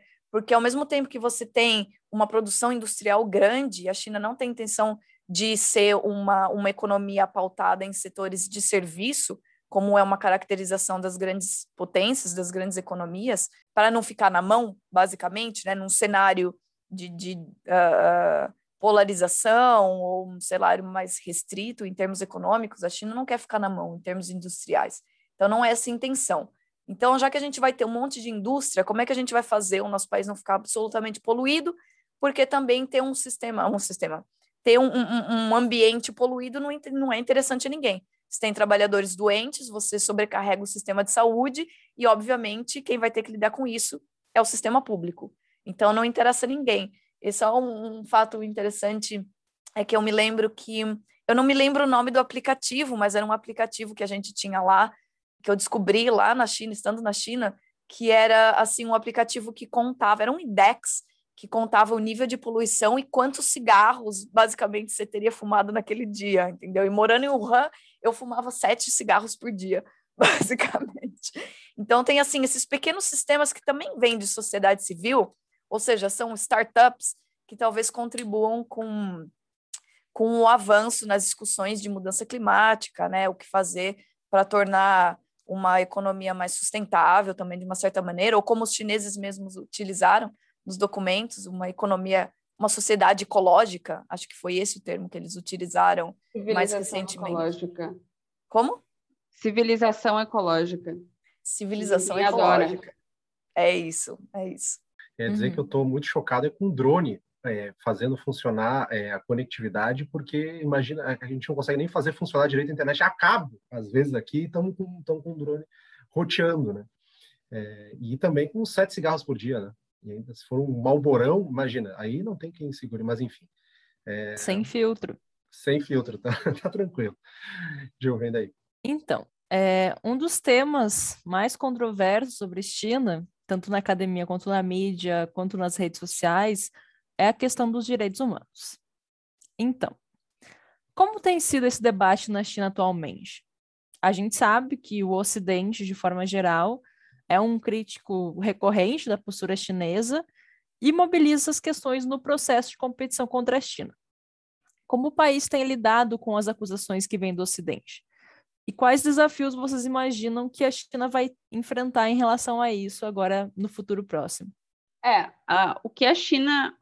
Basicamente, o discurso é que existem entendimentos diferentes do que são direitos humanos. O argumento que muito se fala de autoridades chinesas é: a gente tirou 700 milhões de pessoas da pobreza. Como que vocês dizem que a gente viola direitos humanos? E aí a China enfrenta muitos desafios nesse quesito. Principalmente duas questões eu, eu enxergo assim, são que têm chamado mais atenção na mídia e que é o que pinga mais né, no Brasil também, que é a questão de Xinjiang e a questão de feminismo, né? Quero dizer gênero em geral, né? Porque eu acho que entra também um pouco de questão LGBTQIA. E aí a questão de Xinjiang, que tem as acusações de que o governo estaria criando campos de concentração de trabalho forçado na, na região autônoma de Xinjiang, que é uma região noroeste da China, e as questões de violação de, de, de direitos humanos com relação a expressões individuais de sexualidade de direitos é, das mulheres. A resposta ela tem sido muito alimentada por nacionalismo dentro do país. E a gente vê isso muito nas mídias também, porque a gente vê muita, muita, muita resposta de boicote a marcas, por exemplo, que se envolvem em discussões sobre Xinjiang. Né? A gente teve, é, um tempo atrás, é, uma iniciativa de algodão ético que falava que algumas marcas estavam é, o algodão que elas estavam usando nas suas roupas tinha, ver, tinha, sido produzido nesses campos, em Xinjiang, que seriam campos de capa de trabalho forçado, e, portanto, né, não são algodões éticos para serem usados. E, e aí algumas dessas marcas emitiram notas de que não iam usar algodão vindo de Xinjiang, e essas notas, apesar de serem de dois anos atrás, elas foram resgatadas no ano para e movimentação absurda de boicote às marcas. As marcas foram tiradas de e-commerce online, é, as pessoas xingando, as pessoas rodando e pararam de comprar, filmando a loja vazia. Então, várias respostas assim, extremamente nacionalistas e vários stickers e várias campanhas movimentadas. E aí muita gente argumenta que não é movimento só autogerado né, pela sociedade, mas sim movimentado pelo governo, de que essas campanhas tipo, a favor do algodão de Xinjiang, sabe? Ah, é, eu compro algodão de Xinjiang, eu, eu gosto de algodão de Xinjiang, eu quero algodão de Xinjiang. É, e aí, enfim, não, não há provas, mas é, as contas oficiais, algumas delas repostaram algumas desses slogans, então aí fica esse questionamento. Eu acho que existe sim. Convicção, só tem convicção, não tem provas, nós temos convicção, Julia. Exato. Eu acho que existe sim um empurrão governamental quanto a isso, sabe? Eu, assim, pessoalmente, é, eu fui a Xinjiang em 2018 e é uma região extremamente militarizada, extremamente securitizada. Tinha é, checkpoint a cada esquina, É, dentro, para entrar no hostel, tinha detector de metal, tinha um cacetete um, e um capacete do lado, por um segurança que não existia, mas estava ali do lado na entrada. É, paravam a gente para verificar passaporte. Enfim, posso, enfim, falar muito tempo sobre essa viagem, sobre a impressão que deu, mas é uma região militarizada, assim. Não é muito diferente do que a gente vê em algumas regiões brasileiras, assim, em alguns setores específicos que mora no Rio de Janeiro, principalmente, assim, estaria é, consciente assim dessa situação. Os chineses Han que eu conversei sobre, para eles passava uma sensação de segurança. Sabe? Ah, estou me sentindo mais segura porque teve um ataque terrorista aqui da, dessa minoria uigur. Então agora eu me sinto tranquila de que estou sendo protegido pelas forças armadas e pela polícia, é, de que aqui está tudo bem. Também um discurso para o brasileiro no Rio de Janeiro, por exemplo, não é muito incomum, não é mesmo? É, então, assim, existem questões que o governo é, enfatiza como discurso. O governo já assumiu que existem campos de reeducação em Xinjiang. São campos que eles afirmam que são para desradicalizar jovens radicalizados, principalmente. Assim, campos vocacionais, campos de treinamento. Esses trabalhos nas fábricas de algodão não é trabalho forçado, enfim, para tirar eles do caminho é, do fundamentalismo e para eles né, é, voltarem para a sociedade. E aí, acompanhado a isso, tem muitos vídeos de Uyghurs dançando, cantando, sorrindo felizes. E aí, né, vai de cada um é, entender como quiser. A negociada a, da entrada da ONU de Direitos Humanos, o Conselho de Direitos Humanos lá para fazer avaliações, né? A Bachelet, ela quer entrar, e eles estão negociando, as autoridades chinesas dizem que já chamaram, mas eles estão negociando os termos dessa visita, né? Que é outra coisa que tem muito pano para manga. É, eu acho que se eles querem tirar essas ameaças da, da a sombra da presença internacional chinesa, essas questões de estamos cometendo genocídio ou não, eles têm que autorizar. Senão, é difícil, assim, porque eu acho que tudo bem, soberania, a gente sabe que existem essas organizações internacionais, elas têm um viés e que elas são majoritariamente dominadas por estadunidenses, europeus, blá blá blá. Mas assim, você tá, tá ali na, na, na boca da, do leão, assim, você tem que responder de alguma maneira. E do jeito que a China está respondendo, não está ajudando. Eu particularmente acho, assim que está colocando, está jogando para o nacionalismo. E aí, quando você joga para o nacionalismo, você não consegue mais discutir, porque você sai da discussão de. Você não consegue mais ter uma discussão mais racional, assim, com provas, porque todo mundo vai acreditar no que quer acreditar, porque tem que defender a China de alguma maneira, ou tem que defender, tem que criticar a China de alguma maneira, sabe? Então, eu, eu, particularmente, como uma pessoa que morou na China, gostaria de, de ver, como uma pessoa que acredita na ONU, gostaria de ver uma visita é, autorizada e com provas é, para que a gente consiga discutir isso. Não sei se isso vai acontecer, sinceramente. Do jeito que o cenário está, eu acho que não tem muita possibilidade, assim.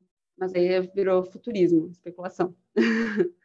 Mas eu acho que e a questão dos, das, dos movimentos de feminismo, principalmente, e, direito, e questões de gênero, existe também um pouco desse discurso de que o movimento feminista, o movimento LGBT, eles foram cooptados por discursos ocidentais. Então, eles estão sendo.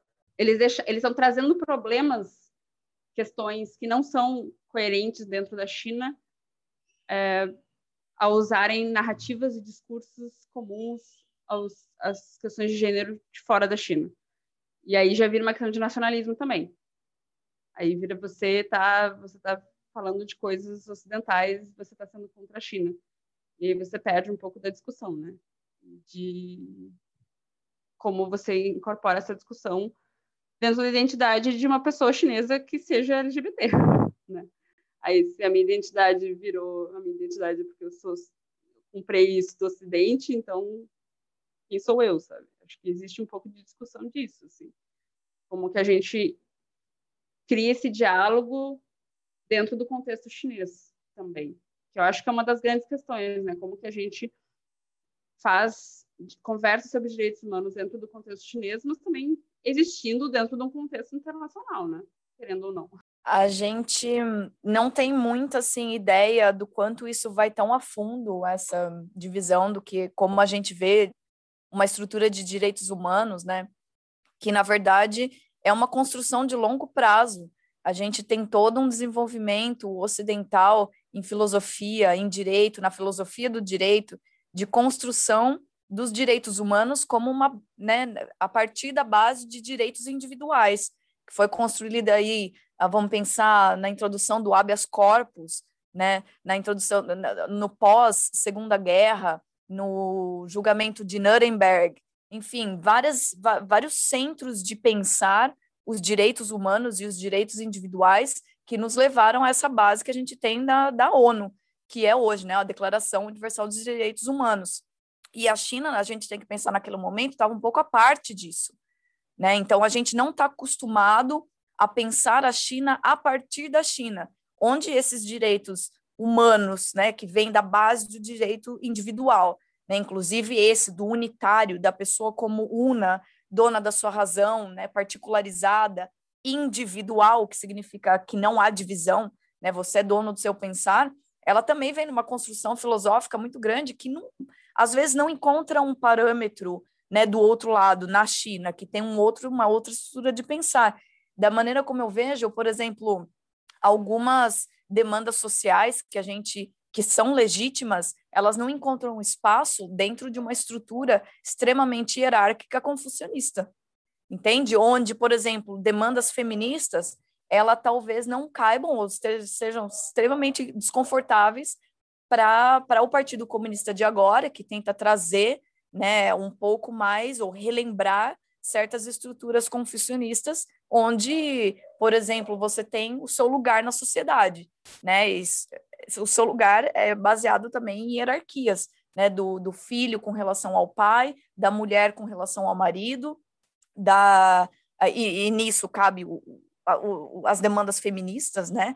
do lugar da mulher dentro de uma sociedade hierarquizada, é, isso vai se misturar um pouco com as demandas econômicas, porque tem várias propagandas ao mesmo tempo na China que vem a mulher como um agente econômico, ou seja, você não empregar mulheres na economia, você na verdade não impulsiona a economia, porque afinal das contas as mulheres elas são um consumidor ávido, né? Ainda tem bastante essa ideia de que deixa comprar. E para comprar, pô, você tem que ter uma renda. Então, deixa ter renda, entendeu? É um pouco limitado ainda, né? A visão da mulher como um agente econômico, estritamente, que ainda não chega a ser a mulher como um agente político, como a gente vê claramente na formação do partido. De, apesar de ter mulheres lá dentro, enfim, a porcentagem é muito pequena, né? E isso conversa um pouco também com, com os direitos humanos e a situação de Xinjiang, porque também vai nessa construção de direitos individuais,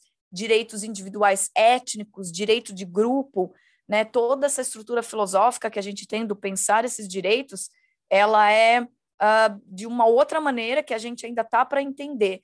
Inclusive, assim, usando um pouquinho o meu básico, muito mínimo conhecimento do Islã, uma das razões pelo qual a, a, o Islã ele foi tão difundido lá no século XII era exatamente pela noção de que não tinha ou não era necessário ter uh, um intermediador entre a alma e Allah, né? E entre Deus. Não precisa de um intermédio. Todas as almas elas são entre aspas, estou usando alma que é um termo cristão, mas enfim, é, né? As individualidades, os espíritos, eles são iguais e claro, a, a, a sua maior devoção é o seu Deus. E é uma conversa entre você e o seu Deus, né? Pensando na maioria uigur. Estou pensando nisso.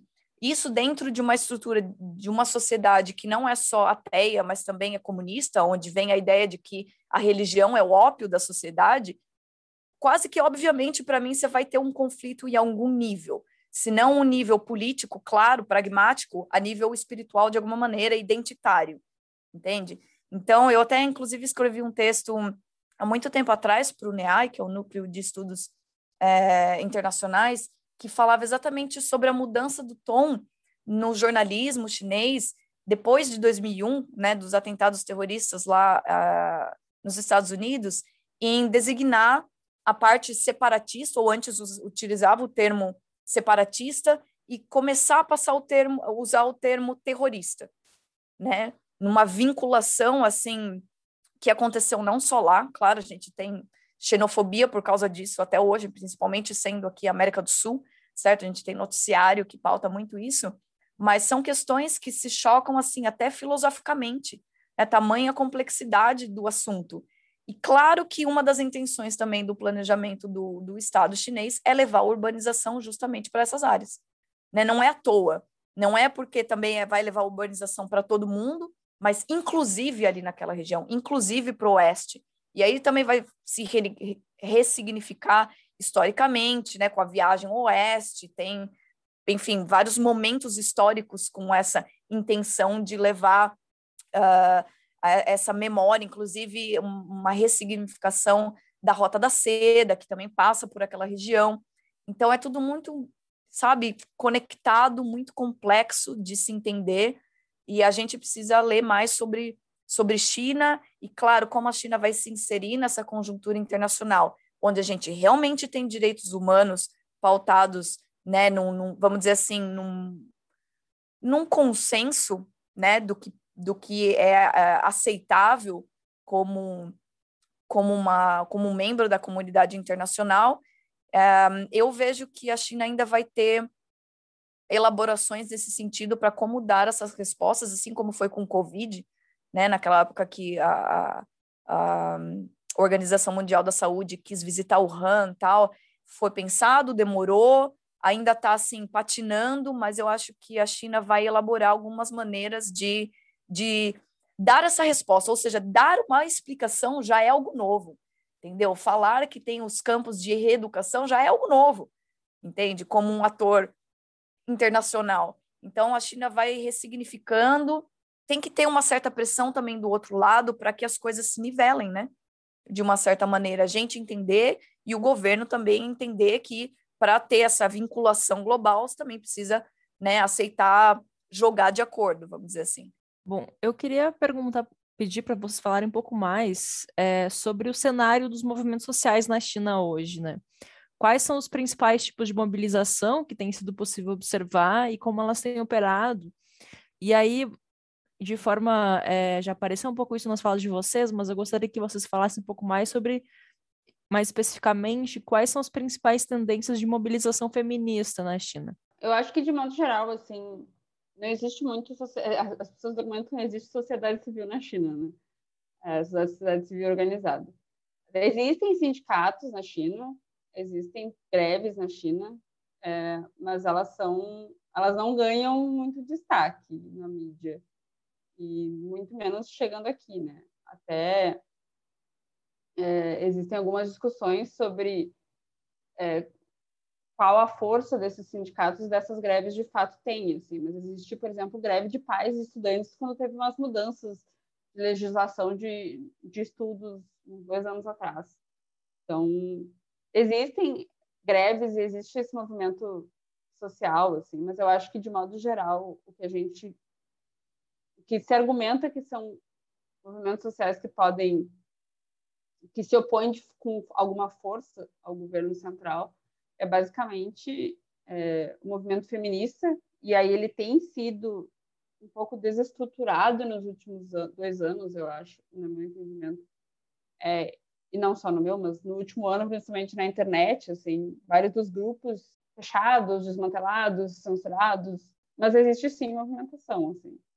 Eu acho que muito do movimento feminista ele acaba sendo cooptado ao discurso do partido, e, e aí você entra numa discussão de se isso é bom ou se isso é ruim, né? Eu acho que dentro do discurso do partido é muito difícil você encontrar um espaço para interseccionalidade, sabe? Então acaba que isso não tem, não não está dentro do feminismo do partido, apesar de que o partido fala bastante sobre é, mulheres, direitos das mulheres, e ao mesmo tempo você tem muitas discussões numa sociedade que é bastante machista, é, tem políticas, a política do filho único, que virou filho, dois filhos e agora três filhos, é uma política que impacta né, diretamente as mulheres, é uma política de, de gênero, né, querendo ou não. Então, eu acho que existe uma movimentação, mas eu acho que é muito difícil você se organizar estruturalmente para combater é, essas estruturas de fora do governo. Assim. Dentro, quem está dentro do partido talvez consiga opinar melhor do que quem está fora, eu acho. E a outra e a outro movimento social que eu vejo com maior força é a questão de Hong Kong, principalmente, né? de autonomia de Hong Kong, que eu acho que é o movimento talvez mais estruturado que existe de embate a Pequim. Os protestos que teve, a gente vai ter vai ter uma live com o não internacionalista no final de agosto, com a Luísa Duarte, que era jornalista lá na época, é, e com a Mariana, que morou lá, que é da equipe, exatamente para falar sobre, sobre Hong Kong e os protestos. Então, fica o convite já para vocês participarem. Não lembro qual é a data, mas fiquem de olho no Instagram. E eu acho que é um movimento super interessante, porque ele é um movimento que ele tinha algumas lideranças mais fortes nos primeiros protestos, né, na Revolução do Guarda-Chuva, mas os últimos protestos não tiveram liderança, até pelo aprendizado de as lideranças terem sido presas. Dessa vez elas eram muito mais difusas. Então, era uma organização muito interessante, muito fascinante, de como fazer protesto, de como se opor, de como se organizar para fazer protesto, que eu acho é, que é muito interessante para para quem está fora da China observar, assim, como eles se organizaram, apesar dos resultados não terem sido muito positivos para o movimento que estava protestando, né? É... Mas eu acho que de modo geral, assim, eu, eu vejo só esses dois, assim, mais organizados de movimentos sociais. Não vejo muito mais do que isso. Eu acho que atualmente são exatamente as duas frentes que a gente consegue ver mais claramente essa, a, essa movimentação. Né? Em termos de gênero, a movimentação é, de cunho feminista, assim, a gente tem até algumas maneiras de burlar uma certa censura, como aconteceu com a hashtag MeToo, né? Eu também, que também surgiu na China, e aí a hashtag foi derrubada e elas criaram uma nova maneira de colocar a hashtag, que era o Me Too, que lembra né, a vocalização do Me Too, mas é um arroz e um coelho. Então, são maneiras de assim continuar com essas movimentações, né, com essas demandas, talvez burlando um pouquinho o que tiver de, de filtro né, nessas plataformas, ou até usando plataformas que não ganham tanta visibilidade, como o Telegram, né, ou, ou, ou coisas parecidas. É, algo que me preocupa bastante, ainda no, no, na pauta feminista, é exatamente essa nova política, recentíssima política de incentivo a casamentos, né? Agora, extrema flexibilização das políticas de filho único, né? Que depois virou dois e agora três. E não é só flexibilização da política, como é incentivo também, né? Parte do governo também incentivos para políticas assim de desburocratização para casamentos, né? Por exemplo, não precisa mais daquele dote da noiva, a família do noivo ou coisas parecidas. O, o tem incentivos monetários de maneira assim a dar é, dinheiro para que casais possam viajar na lua de mel, entende? É um conjunto de incentivos assim para para não ter que lidar mais tarde com a falta de população economicamente ativa. Isso particularmente chama minha atenção me preocupa um pouco com os desdobramentos desse tipo de política de achar que mulher tem que voltar para casa, entre aspas, né? Trocando miúdos é isso. Me preocupa um pouco em ainda ver a mulher somente como um agente econômico, né, de consumo e ainda mais com plataformas digitais, as mulheres daí também não vão precisar ir para a rua, porque você pode comprar nas plataformas digitais. Entende? Então agora me preocupa um pouco esse alinhamento de ideias assim, né, nesse sentido de incentivo. E algo interessante, assim, já indo um pouquinho para o assunto dos movimentos sociais em Hong Kong, é um pouco o cerco da, das mídias, dos jornalistas, né? A, o tabloide Apple Daily fechou recentemente, a gente recebeu as notícias, assim.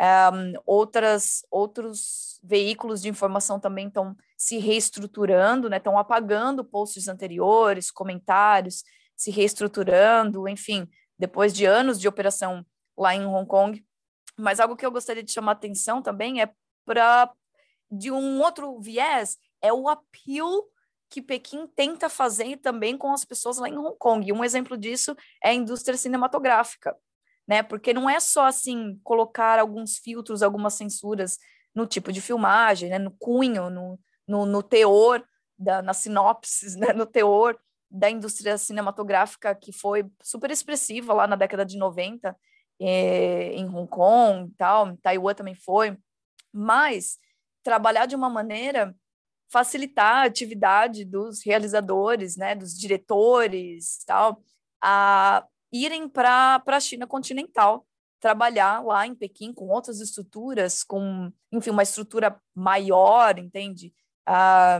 Até disponibilizar esses filmes nos cinemas chineses, né? Lá eu consegui perceber isso muito claramente, que tem uma porcentagem muito menor de filmes né, norte-americanos ou europeus lá na China, porque eles têm uma indústria cinematográfica imensa. E tem um. E eles têm cotas. Exato, cotas exatamente, cotas. Uhum. E tem muitos filmes com a intenção exatamente de reconstruir esse histórico do que é uma nação chinesa, né? De delinear um, um, um histórico uno, né? Dessa nação chinesa, uma construção bonita do que se tornou a civilização chinesa também tem um, um certo não só a parte de uh, restringir uma certa, um certo tipo de produção, por exemplo, teve um filme que estava sendo para estreia, agora eu, eu me esqueci o nome dele, mas falava sobre a corrupção na estrutura da polícia, né? E aí ele foi, estava quatro dias antes da estreia, ele foi barrado uh, num festival lá em Hong Kong, exatamente porque abre os olhos ou dá luz a esse tipo de problema estrutural, né? Que, bom, a gente conhece bem, né? Mais ou menos um paralelo com, com o Tropa de Elite. É, então, não só nesse lado, mas também a gente consegue ver um apelo, um chamado, tem uma, uma tentativa de uma influência assim, gravitacional para atrair é, essas indústrias, não só cinematográfica, mas também jornalística ou de outros tipos de produção acadêmica que sejam, para mais próximos de Pequim. Eu só queria encerrar essa parte sobre movimentos sociais e feminismo com uma anedota pessoal. Quando eu morava na China, eu participei de um grupo de feministas. Tinha um grupo no WeChat. A gente ia organizar um evento de Dia, das, Dia Internacional da Mulher que foi cancelado a pedido de certas autoridades é, um pouco antes de acontecer. É, mas a gente fez uma janta e eu conheci uma das Feminist Five, aqui, largando um name drop aqui. Eu conheci uma das, das cinco feministas que foram presas é, em 2015. E, e ela conversar com ela meio que mudou um pouco minha perspectiva sobre como eu estava abordando China.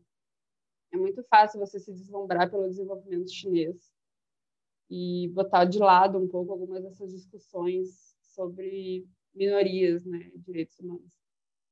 E ela conversar com ela foi meio, ela falou assim, porque é, você tem que olhar para a China a partir dessas minorias.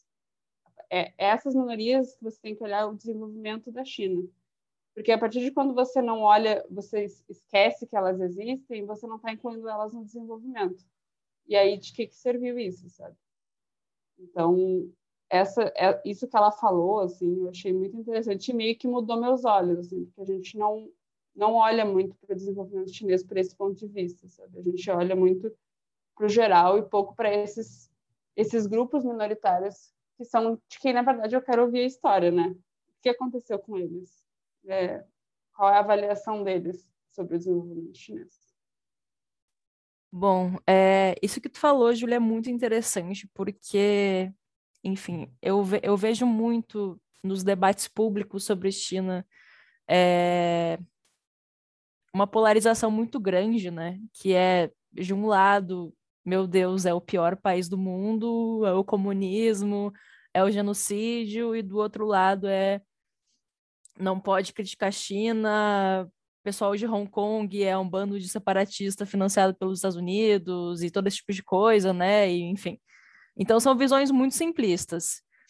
E isso é muito acirrado pelo contexto, deve, ser muito difícil ser, fazer, ser brasileira e fazer pesquisa sobre China hoje, porque é tudo muito acirrado, a gente tem coisas horríveis, como foi aquela reunião vazada, né? Gente tem um ministro de Estado sendo xenofóbico, enfim, todas as todo esse desastre que a família Bolsonaro tem colocado na, nas, nas relações com a China, toda a xenofobia que veio na esteira xenofobia extra, né, como se já não existisse xenofobia e racismo contra amarelos no Brasil, mas, né, tu, tudo que veio de extra agora no, no contexto da pandemia, e aí, por outro lado, enfim, tem incentivos dos chineses, tem Instituto Confúcio, tem bolsa para estudar lá, como tem sido fazer pesquisa sobre China, como tem sido fazer essa, essa cobertura sobre China nesse contexto tão turbulento.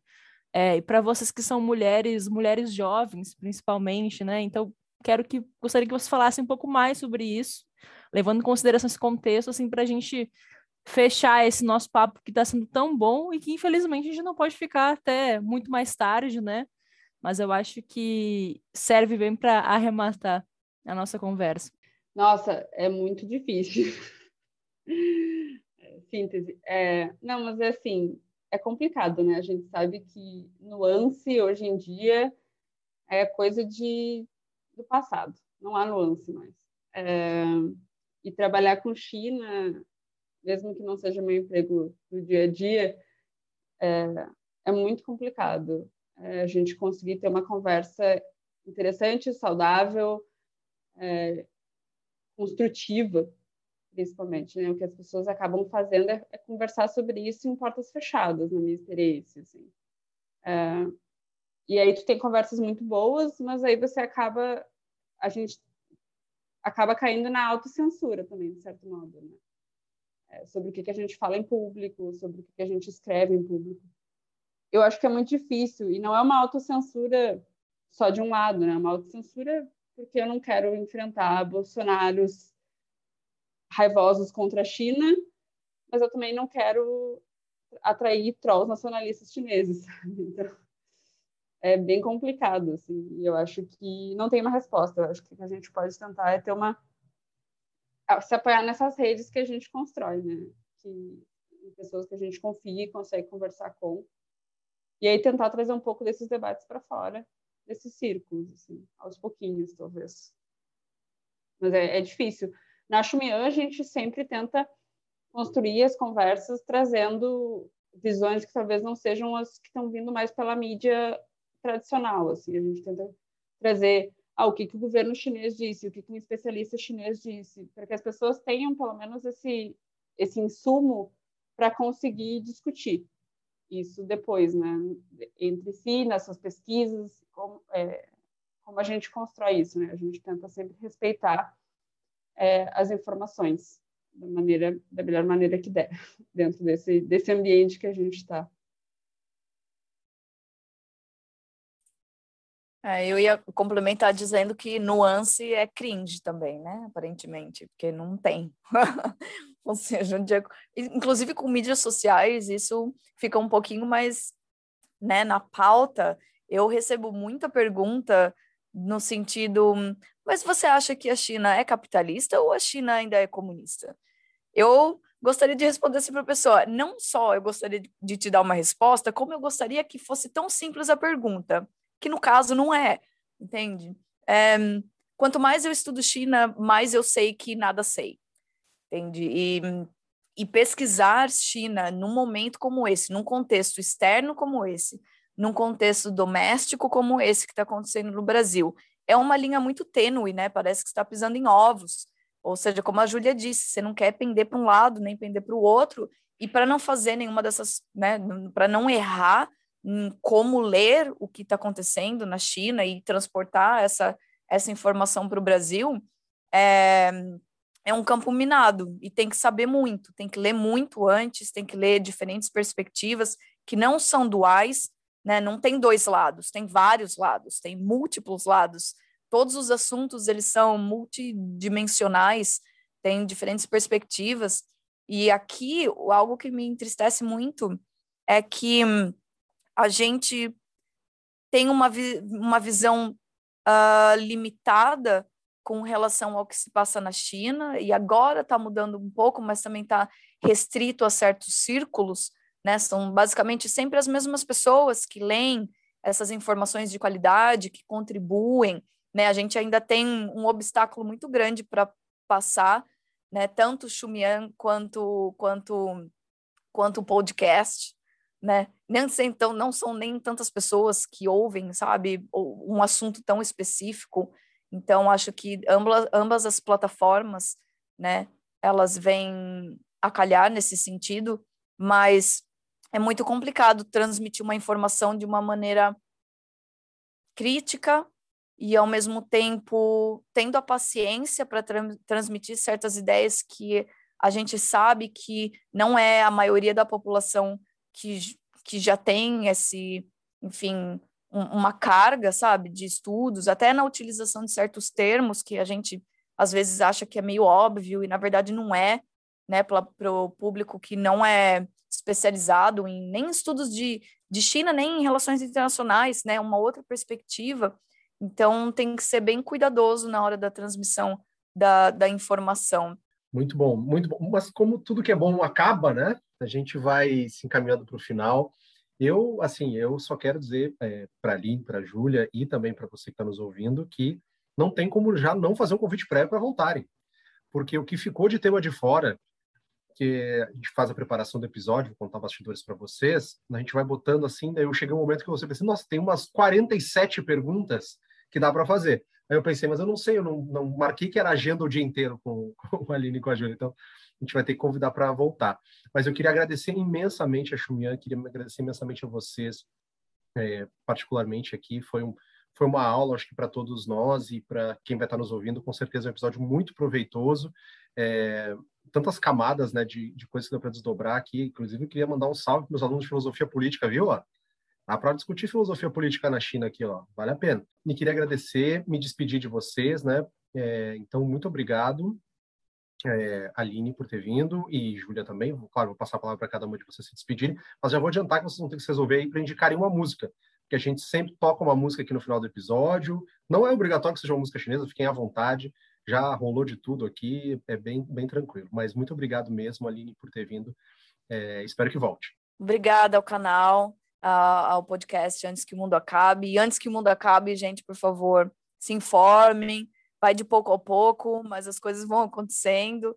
Esse é um canal excelentíssimo para a gente receber informação, então eu agradeço muito, não só agradeço a Xumien também, aproveitando aqui que a Júlia está aqui, agradeço por eles terem me abraçado, eu me identifico muito com a maneira com, com a qual a Xumien passa a informação, e agora também conheço o trabalho do Antes que o Mundo Acabe, também admiro bastante a forma como a informação é levada para frente. Acho que a gente tem um papel fundamental é, de grãozinho em grãozinho que a gente consegue fazer as coisas acontecerem. Então, sou muito grata por ter conversado aqui com vocês hoje, aprendi bastante também. Maravilha, Aline. Júlia, Júlia, muito obrigado, Júlia. Já vou, te, vou aproveitar contigo, já vou pedir para dar aí os arrobas da Xumian, onde seguir, depois até pedir se quiser aí seguirem a Aline e a Júlia no Twitter, esqueci de pedir para a Aline também, a Aline pode abrir o microfone e falar também. É, para o pessoal procurar vocês, achar o trabalho, se inscrever na newsletter, né? Voltar a ter contato de outras formas também com tudo isso que vocês produzem de material. Beleza. Valeu, pessoal. Obrigada pelo convite. Foi muito legal. Sempre bom discutir China. Então, espero que tenha interessado as pessoas a continuarem e a se interessarem, a descobrirem a China e a aprenderem a discutir com nuance também é bom. Incentivar essa discussão muito rica que tem, a gente tem muito a, a conversar sobre, né? É um país muito importante e a gente tem que cada vez discutir mais, especialmente pela influência que tem no Brasil.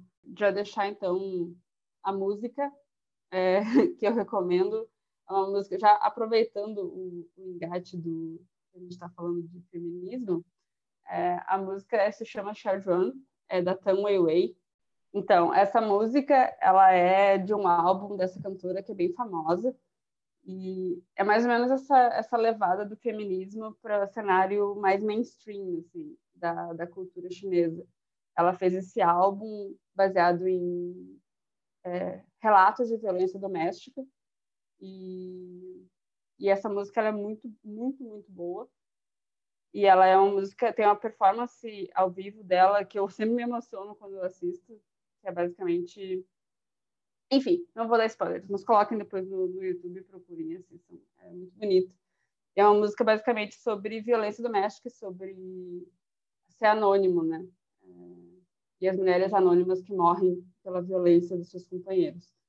Então é uma música muito poderosa e, e muito importante, eu acho que e ela foi uma música que fez muito sucesso, então acho que dialoga um pouco com essas questões que a gente está falando sobre feminismo na China e como está ganhando mais espaço também, ainda que aos poucos. É, é isso, Xumian, então, é www.xumian.com.br, a gente tem Instagram, xumian.news, a gente tem Twitter, Xumian, a gente tem LinkedIn, daí procurem Xumian lá, e é isso, assinem a newsletter, ela é gratuita, toda segunda-feira. Obrigada pelo convite, gente. Foi um prazer. Maravilha, maravilha. Muito bom. Então, estamos inaugurando. Acho que a gente ainda não tocou música chinesa aqui no, no AQMA, né? Então, já inauguramos mais uma fronteira. É, mas queria de novo agradecer. Mas também vou me despedir, claro, né, da minha parceira aqui hoje, Giovana. Tchau. E uma, pergu uma pergunta de bate-pronto agora, assim, quando é que a pandemia vai acabar? Ah, tranquilinha para terminar. Olha, de acordo com as previsões da ciência, no Brasil entre novembro e fevereiro, ou seja, vai ter carnaval de um jeito ou de outro. Carnaval 1 de março, aniversário da cidade do Rio de Janeiro, aniversário de seis anos que eu me mudei para o Rio de Janeiro. Então, olha, sinceramente, estou já começando a minha preparação agora para o maior carnaval de todos os tempos. Né? Então, estou apostando na ciência e nas altas taxas de vacinação do povo brasileiro. É, hoje minha irmã se vacinou, tomou a primeira dose, então, mas estou otimista também por causa disso. Sei que a Júlia acabou de se vacinar também. É, então, estamos felizes. Eu estou roteando 5G aqui. Cara, que sonho. Imagina tu ganhar um chipzão de 5G. Meus problemas de conectividade acabaram. Mas não, é só a vacina contra a Covid. Antes tivesse um 5Gzinho aí de boa, né? Tudo bem. É... Ah, queria comentar também, adoro a newsletter da Xumian, eu sempre leio e eu adoro a parte no final que tem umas dicas culturais, assim, eu sempre descubro muita coisa interessante, já cheguei séries de fotografia, um monte de coisa incrível lá, então, assim, recomendo bastante essa newsletter, muito boa, muito bem escrita, o formato é muito divertido, fica a dica. É... Valeu, adorei a conversa, acho que faltou a gente falar sobre muita coisa, mas é o tempo que temos, Espero que vocês tenham gostado também, Júlia e Aline, e espero que nossos ouvintes, os nossos ouvintes também tenham gostado. A China é um país que sempre tem o que falar e sempre tem mais coisa para a gente aprender. E eu espero que também sirva de incentivo, né, para as pessoas conhecerem, pesquisarem mais sobre a China. E quem sabe um dia aí a gente também poder voltar, quem já foi, né, voltar para a China, é, a gente poder viajar mais para a China, se a gente tivesse condição, é um pouquinho caro, mas é, fica o sonho aí. Meu sonho é voltar e, enfim, quero aquele país que é um continente, né, tão rico. É, e é isso. Estou animadíssimo. É, eu, com a sorte que eu tenho, se ganhei um chip, deve ter sido da TIM ou da Claro, né, da 5G não ia ganhar. Hum, mas claro, e TIM nos patrocinem, se precisar. Tá? da Larissa Manuela, é só é. o... Como é o nome da... da...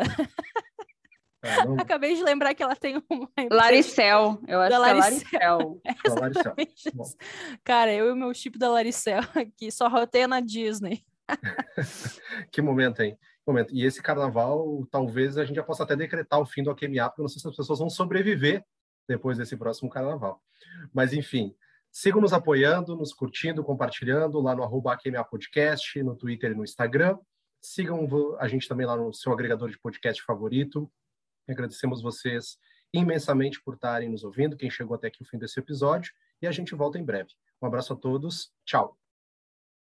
我们的名字不叫小娟，花名是我们最后防线。社会新闻耸动版面，双眼大马照片。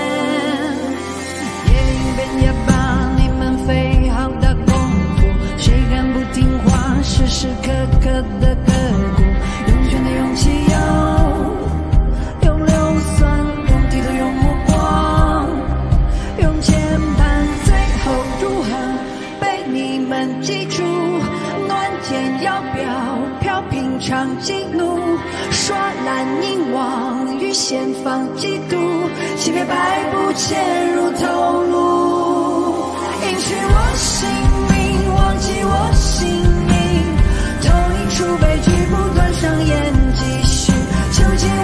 身躯，割断我舌头，无声将眼泪至今抽断锦绣。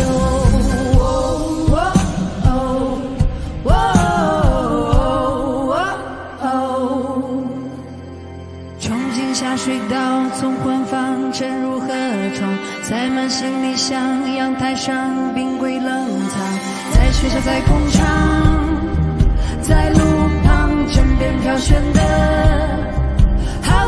方，最后如何被你们制服？乱箭要飘飘，平常激怒，刷蓝银网与先放嫉妒，灵魂隔离融入血骨，隐去我姓名，忘记我姓名，投影出悲剧，不断上演继续，囚禁我身躯，割断我舌头，声将眼泪至今抽断锦绣。